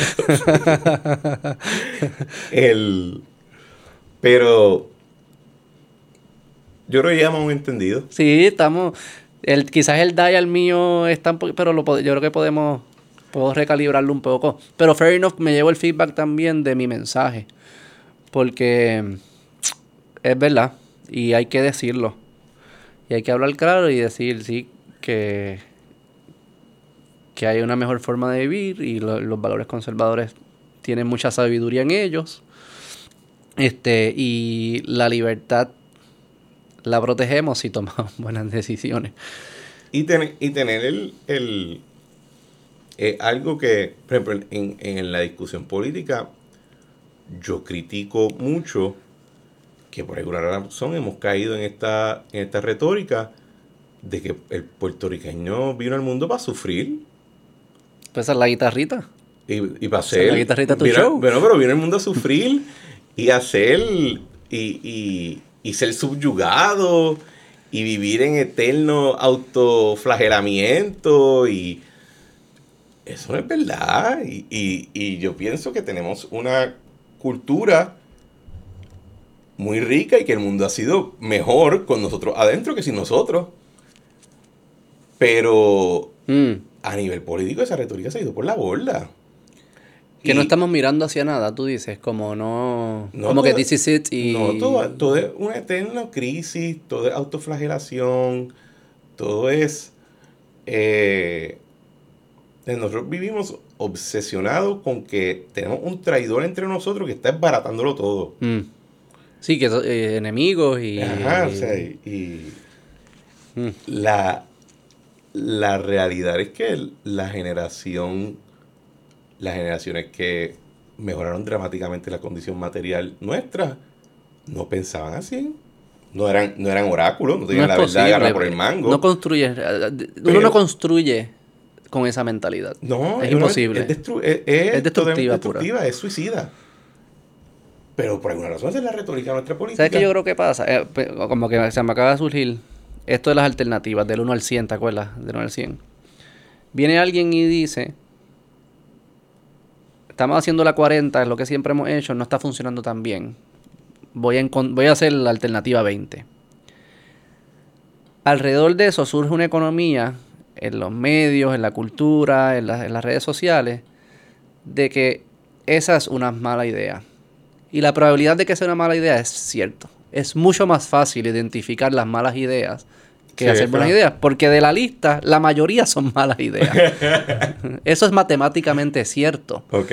Y entonces se crea como que una economía que luego entonces se, eh, se convierte en la conversación nacional de que lo- el juego es identificar las malas ideas.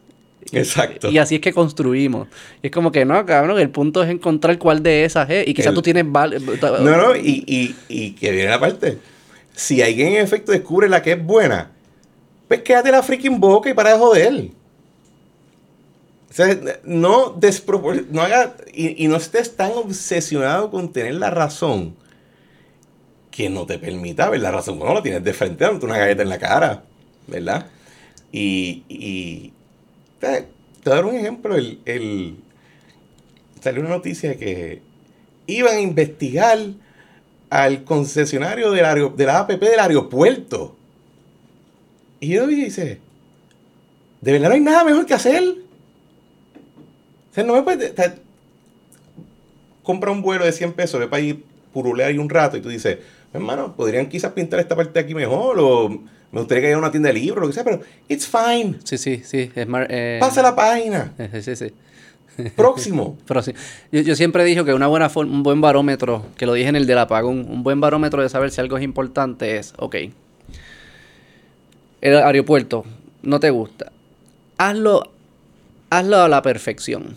Como que todo lo que no te gusta, arréglalo perfecto. Sí. La tienda, añade en la tienda de libros, si la pared, pinta la pared. Y imagínate viviendo en ese mundo y cuánto mejora tu vida. Si mejora poco, pues no era importante. Exacto. si perfecto no Sí. mejora nada, eh, no es importante. Y, y ese, en ese aspecto, eh, creo, creo que, y, y en, y en, nuestra, en nuestro contexto, ha tomado ya yo creo que un riesgo existencial.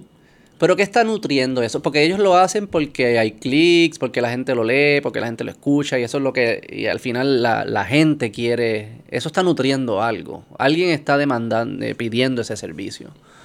Que me den, que me hablen mierda, que, que vamos a criticar, vamos a quejarnos, vamos a eso, o sea, está siendo consumido. Que, Bueno, que, yo- eh, al final de las personas, yo que soy bien individualista, que al final, ¿qué es la persona? ¿Por qué eso lo, lo escogemos? ¿Por qué le damos clic a esa noticia? ¿Por?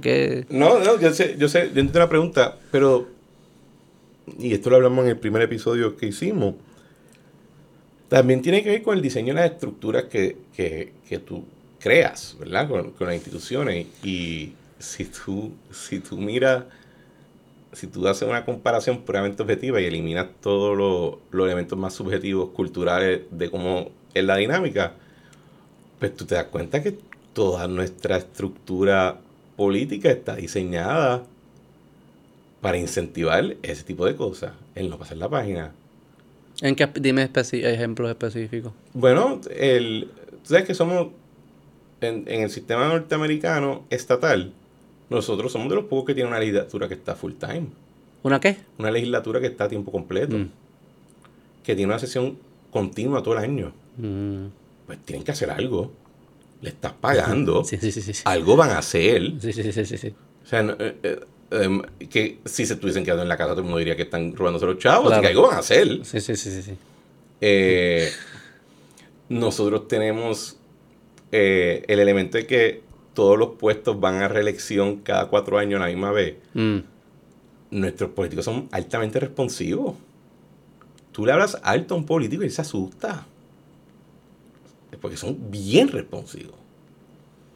Eh, hay varios, o sea, añádele a eso eh, la manera, tienes el mismo gobierno municipal para San Juan que tienes para Maricao y no son similares en nada.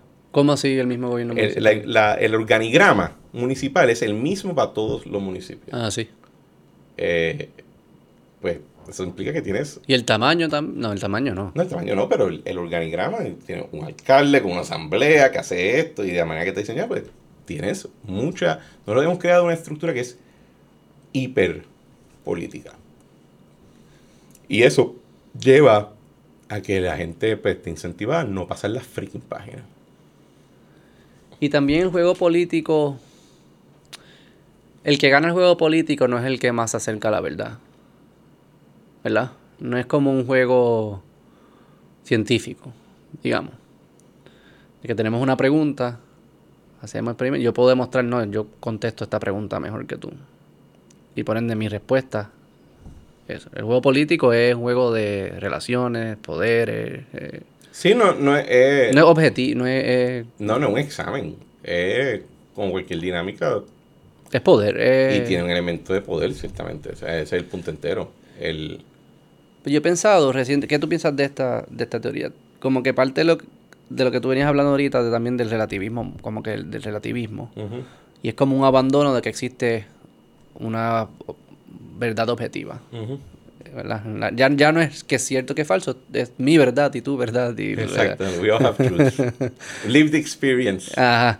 O sea, que es la subjetividad de todo. Entonces, cuando, cuando tú y yo estamos en una conversación, en un debate, ¿verdad? Eh, quien gana o quien tiene la razón es quien se puede imponer sobre el otro, ¿no? Porque ya no hay... La prueba del examen, el- el- el- la, clave del examen no existe. Exacto. Es, ah, pues tú contra mí, quien grita. Nadie va a venir a corregirle el examen. Exacto, porque no existe la corrección, según ellos. Y el mejor juego que tenemos de poder es política. Es un juego, ¿verdad? O sea, que yo creo que hay una relación de que cuando todo se politiza es resultado de que abandonamos que existen verdades objetivas.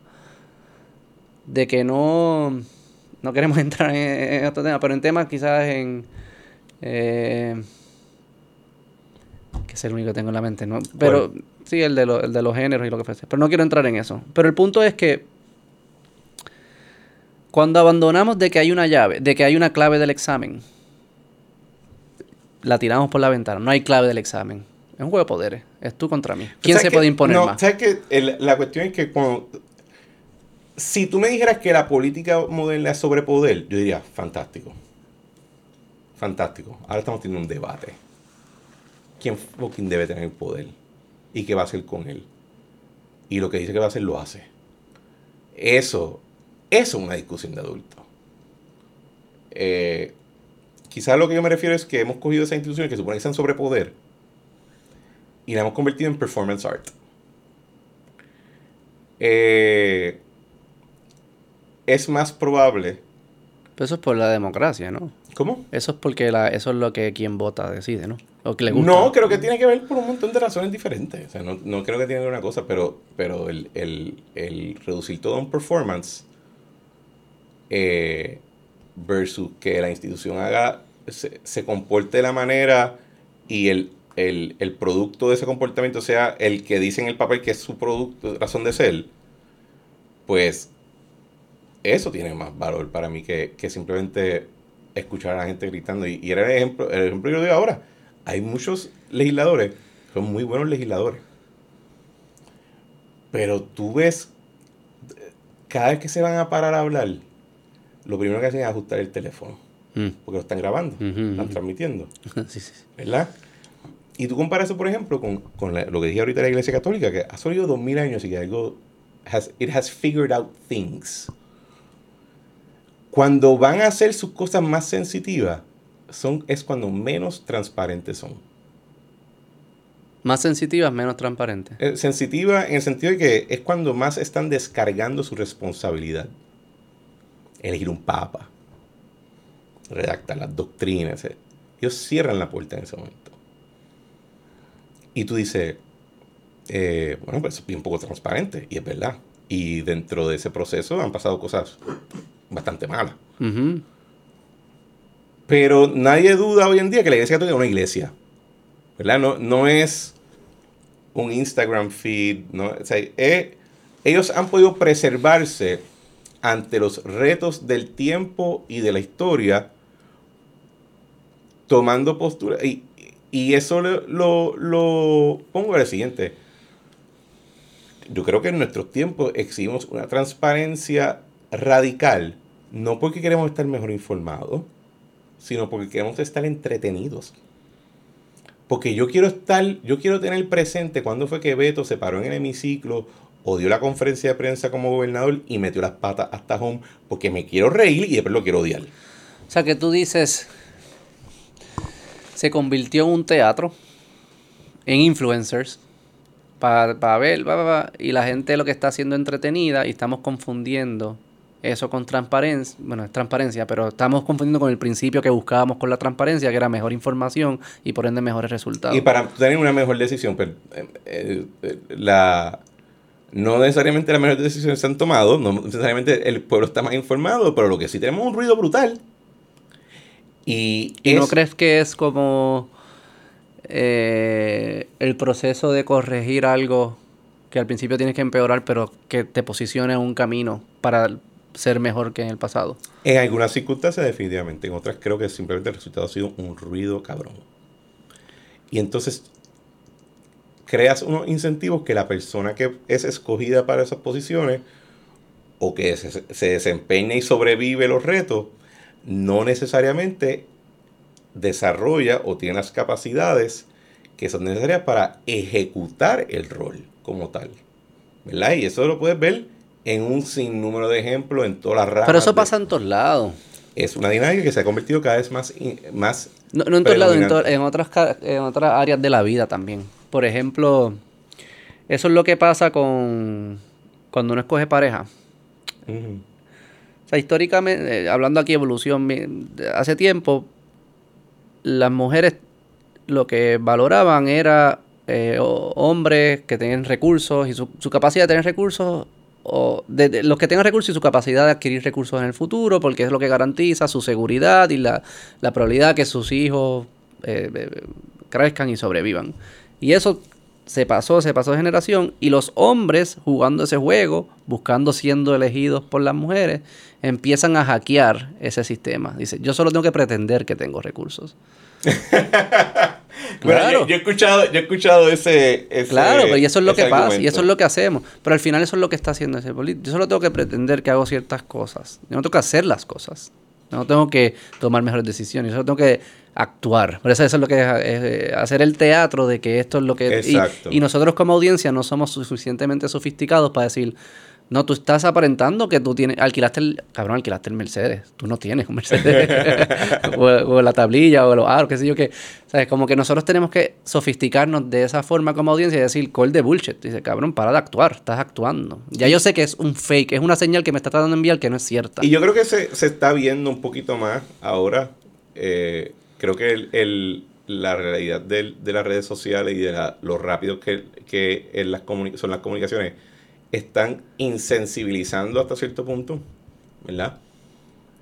Pero... Bastante. Pero todavía, todavía está el loop ahí. El bullshit radar no está tan bueno, ¿tú crees? ¿Cómo? Nuestro bullshit radar. Yo creo que pudiera mejorar sustancialmente. En eso no eres conservador. ¿Cómo? no hay que conservar nuestro... No, al revés, es conservador en el sentido de, que, de que yo no necesito...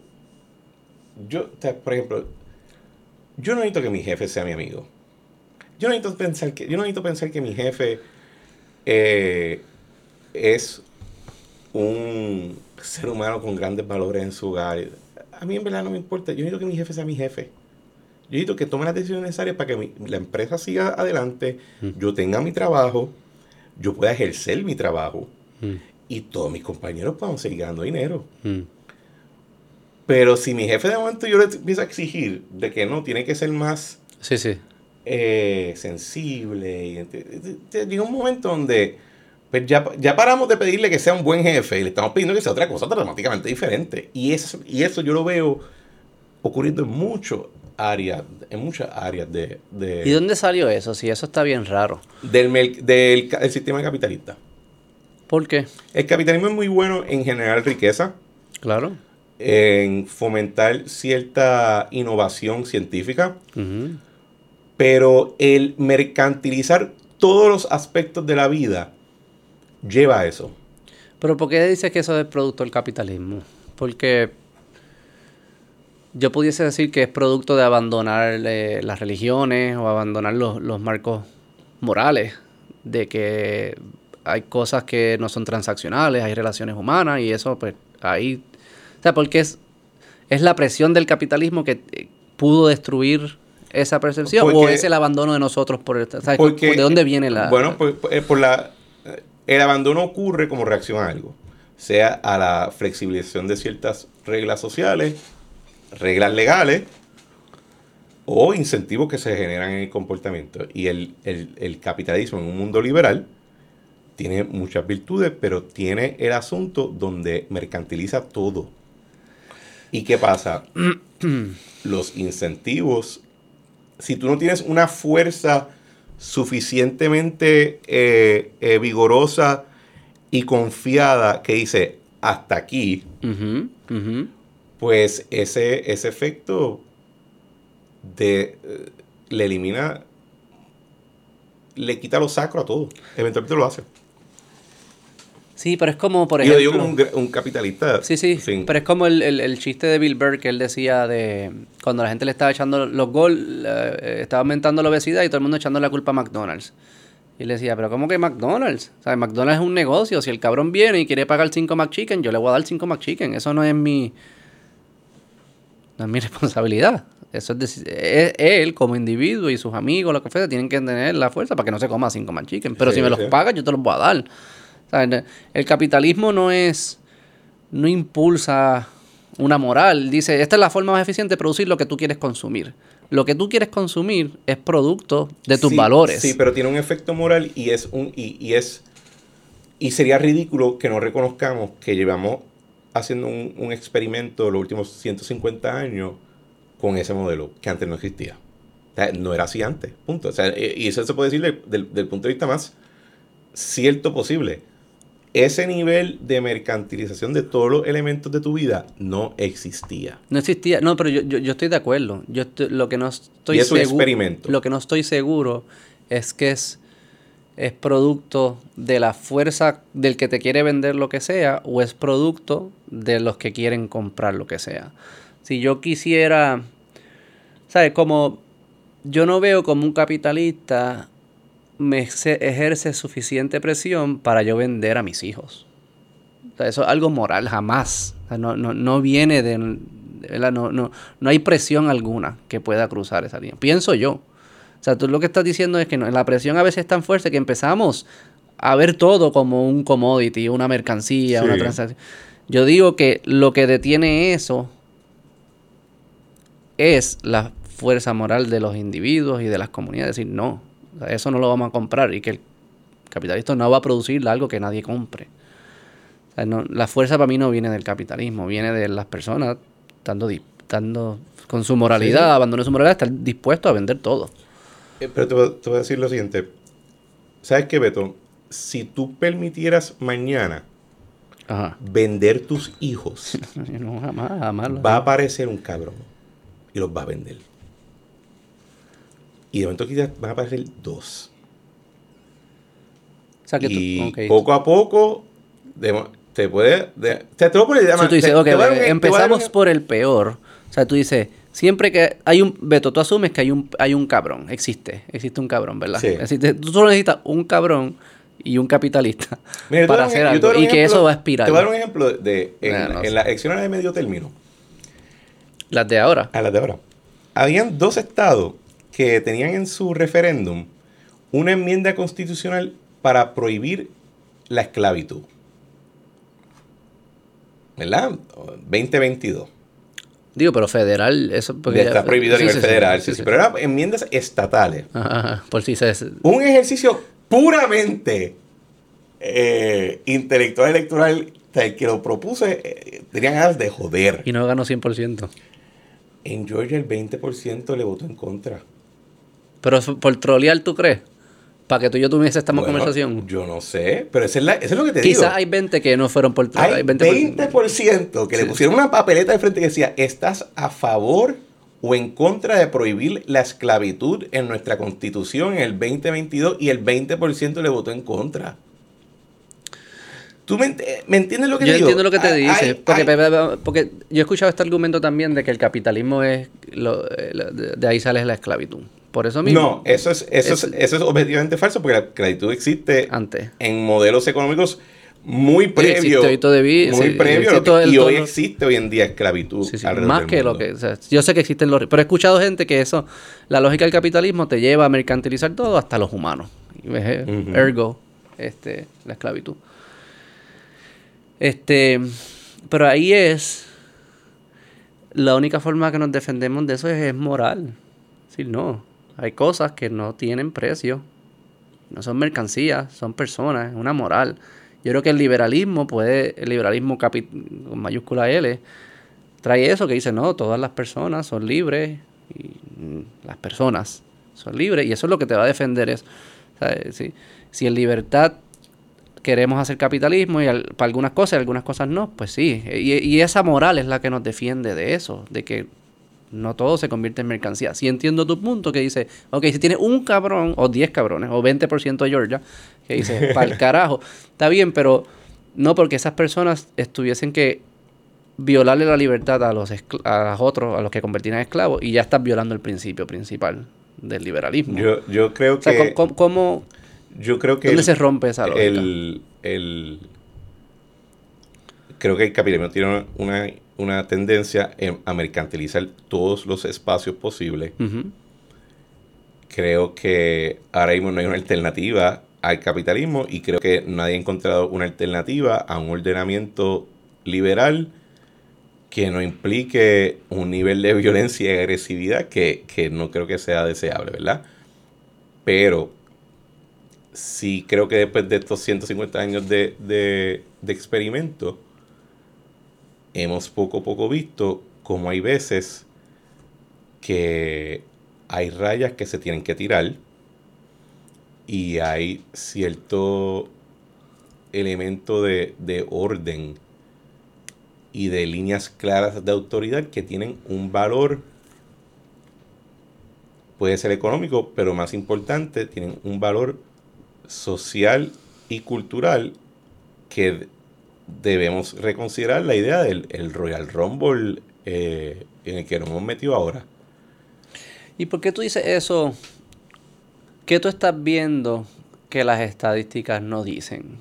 Porque dicen que en términos del, del progreso vivimos en los tiempos más pacíficos, eh, donde hay menos sufrimiento, por lo menos de hambre, de medicina, donde podemos intercambiar ideas y, y, mercancías con personas que antes hubiese sido imposible. No nos estamos matando todo el tiempo, países, cultura, qué sé yo qué. Eh, ¿Qué tú estás viendo que te está haciendo levantar unas banderas que dice, si esas estadísticas dicen eso, te estás comparando con un baseline que sí es verdad, era una mierda cabrona. No quiere decir que la tendencia va a que se mantener. O hay una mejor forma de hacerlo. ¿Qué es lo que tú estás viendo Yo que puedo- te levanta la o sea, yo puedo honrar ese progreso que es objetivamente cierto. Y a la misma vez decir que reconocer que yo vivo en una isla donde le caen a tiro a 100, a, digo, a 10, 15 Sí, personas que viven en esa isla conmigo. sí. Yo no puedo ir a trabajar un día de semana sin tener que pasarle por el lado a por lo menos cuatro o cinco personas que se me están descomponiendo en la luz, parado. Mm. Yo no puedo a la misma vez ignorar que dentro de ciertas instituciones nuestras, familiares, eh, mano, hay demasiado abusadores. Y hay unos desórdenes donde, mano, no podemos mantener cierta infraestructura limpia. o sea, eh, eh, Sí, sí, yo... Y yo veo eso y yo digo, pues yo puedo honrar todo ese, todo eso, ese progreso, pero yo veo esa realidad y yo digo, pues aquí hay algo que está off. Claro. Y me- no, no creo que el kumbaya necesariamente es lo que atende esa, esa, esa Yo, necesidad. yo- yo estoy de acuerdo. Y esa es la, eso es lo, eso es lo que yo me refiero, que hay veces que tienes que tirar una raya, porque sabes que si tú ibas, por ejemplo, y aquí es lo que digo de, de, de que hay cosas que se olvidan. El, los, y es un ejemplo que yo doy mucho, los que redactaron la primera enmienda que consagra la libertad de expresión en nuestra sociedad, entendían perfectamente válido que el gobierno no te puede parar a ti, Beto, decir algo, pero si Beto se pone bocón, tú le soplas un tiro por bocón. Ujú. Véase Burr v. Hamilton, ¿verdad? Eh, y eso también eran una gente que entendía que tú no puedes simplemente coger y acribillarle 500 personas en su pueblo y que ellos no van a reaccionar a eso. Y esa falta de sensibilidad que nosotros tenemos ante unas cosas que lloran ante los ojos de Dios, creo que nos van a pasar factura. Sí, pero no, no- bueno, hay dos cosas ahí. No ausencia de sensibilidad. Yo digo, yo no soy insensible ante las cosas que tú dijiste. La primera que, que, que tuviese que evaluar es en comparación a qué. ¿verdad? Que tú- Sí, sí. Yo quiero eso también que tú quieres, ¿cómo lo construimos? solo por quererlo nos, nos sucede. ¿verdad? Es lo que hemos aprendido. Y, y por esa misma línea, de buenas intenciones pueden surgir cosas bien malas. Totalmente Bien cierto, mala. sí. O sea que la pregunta que nos tenemos que hacer es cuáles son las ideas de las que partimos, cuáles son las semillas, ¿verdad? Que cuando- como yo digo, cuando le das play y juegas varias iteraciones, empieza a producir lo que queremos que se produzca. Y yo creo que el, el- el- y la parte que es más problemático de lo que yo te estoy diciendo es que yo creo que las soluciones de verdad no son polite. Dime una. O dime Eh, qué es lo que estás pensando. No, el, O por qué lo dices. ¿sabes? no lo digo en el sentido de que in- implican unos, un cierto nivel de, de, de mano dura o de mano firme que en ciertos lados de nuestra cultura occidental ya eso como que es eh, Claro. anatema. Just carrots. No sticks. Just carrots, no sticks. Sí. Eh, y, y cuando vamos a otro sitio, eh, hay mucho más stick. Y creo que en ese aspecto, y, y es lo que tú dices, ¿verdad? Tiene, tiene unos riesgos brutales. Y esa es la parte que yo creo que es una corriente que tenemos que evaluar para, ente- para, para entender qué es lo que es apropiado y lo que es no. Yo estoy de acuerdo. Y hay que, dijiste algo, o sea, polite, polite no, probablemente no es un valor importante. O si es importante, no es el más importante. Sí, exacto. Este, algo que yo también he visto mucho como que este concepto de que compasión es la única expresión de amor es un absurdo Sí. para mí. Y yo me acuerdo, si yo pienso en mis papás y mi familia, que me amaron mucho, me dieron mucho. Mi mamá me daba el abrazo cuando yo lo necesitaba. Cuando yo estaba llorando, mi mamá me daba el abrazo. Y mi papá se paraba en la puerta y me miraba y decía, tú puedes dar más. Yo espero más de ti. Lo que hace mi papá, eso no es una expresión de amor. Para mí eso es una expresión de amor. En conjunto es una expresión de amor lo que ellos hacían. Y yo creo que por, por esa línea, como sociedad, este tema de que la compasión es la única forma, que no podemos tener expectativas de las personas, no podemos, eh, no, no, no, no- ellos no son capaces de asumir responsabilidades. No es una expresión, eso es lo opuesto de amor. Alguien que te ama espera más de ti. Tus mejores amigos son los que te dicen en la cara y dicen, cabrón, estás comiendo mierda. Y tú te estás haciendo un llorón. Y ese valor se ha perdido. O sea, que yo estoy de acuerdo. Sí, sí, yo, yo esa línea. Y lo veo mucho, mucho, mucho. O sea, Mu- Yo lo veo muchísimo. por todos lados en la cultura. Y, eh, y- lo llevo al, al- al ejemplo que doy de LinkedIn, donde tú ves el LinkedIn de la gente y, mano, todo el mundo es freaking que estás viendo. social disruptor, revolutionary of Ah, love. los tags, Eh, los tags, sí, sí, sí, los- las "Ay, descripciones". señor".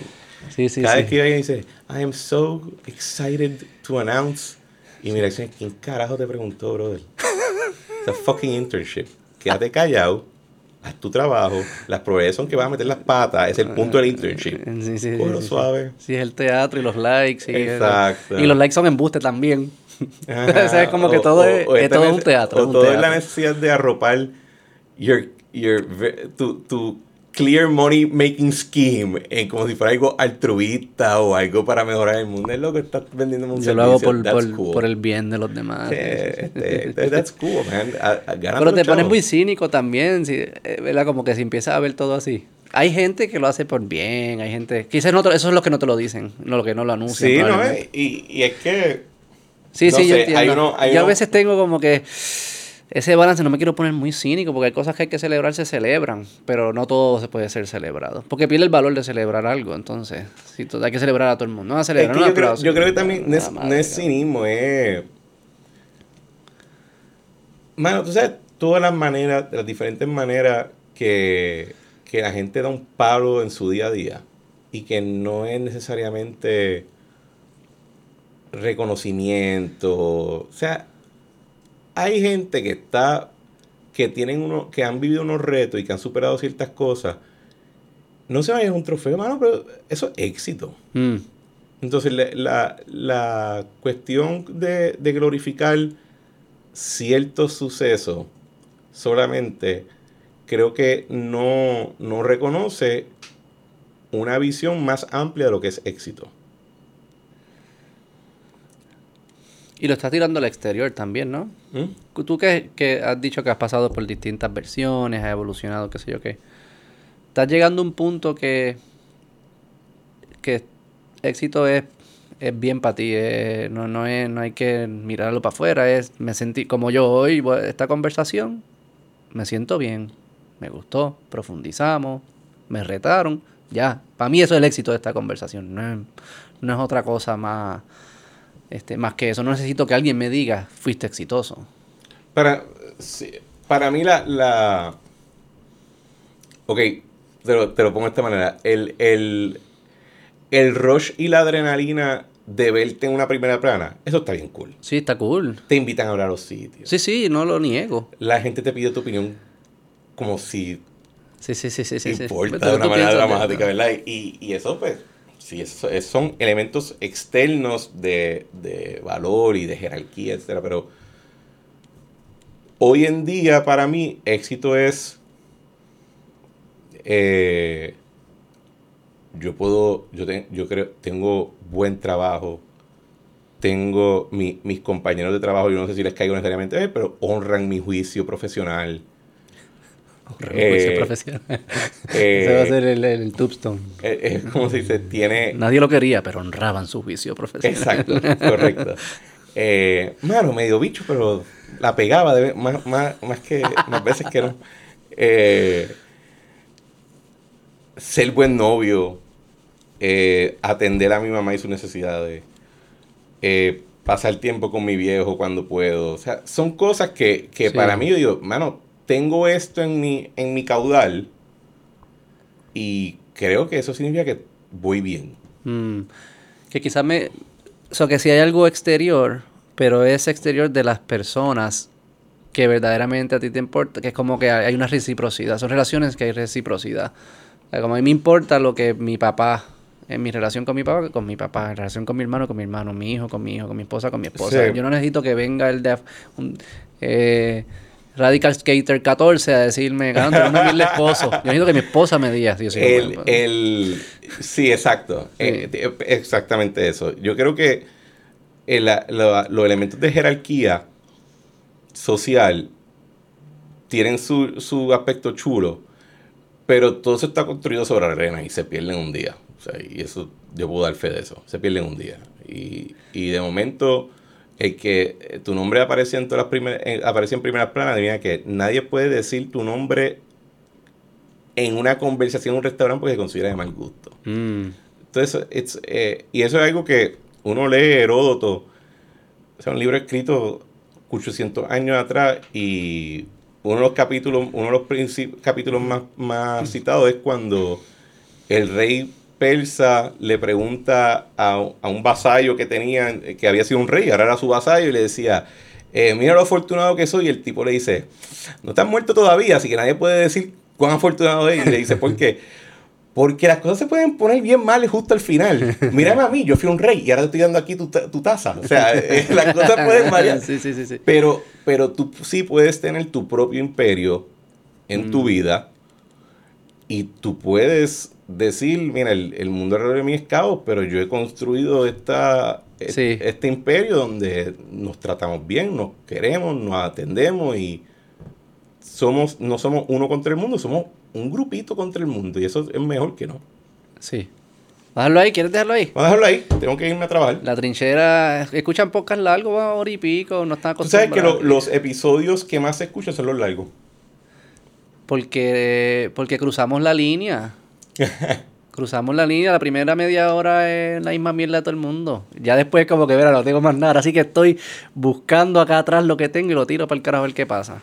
Gracias, Beto. Te quiero, bye. Nos vemos.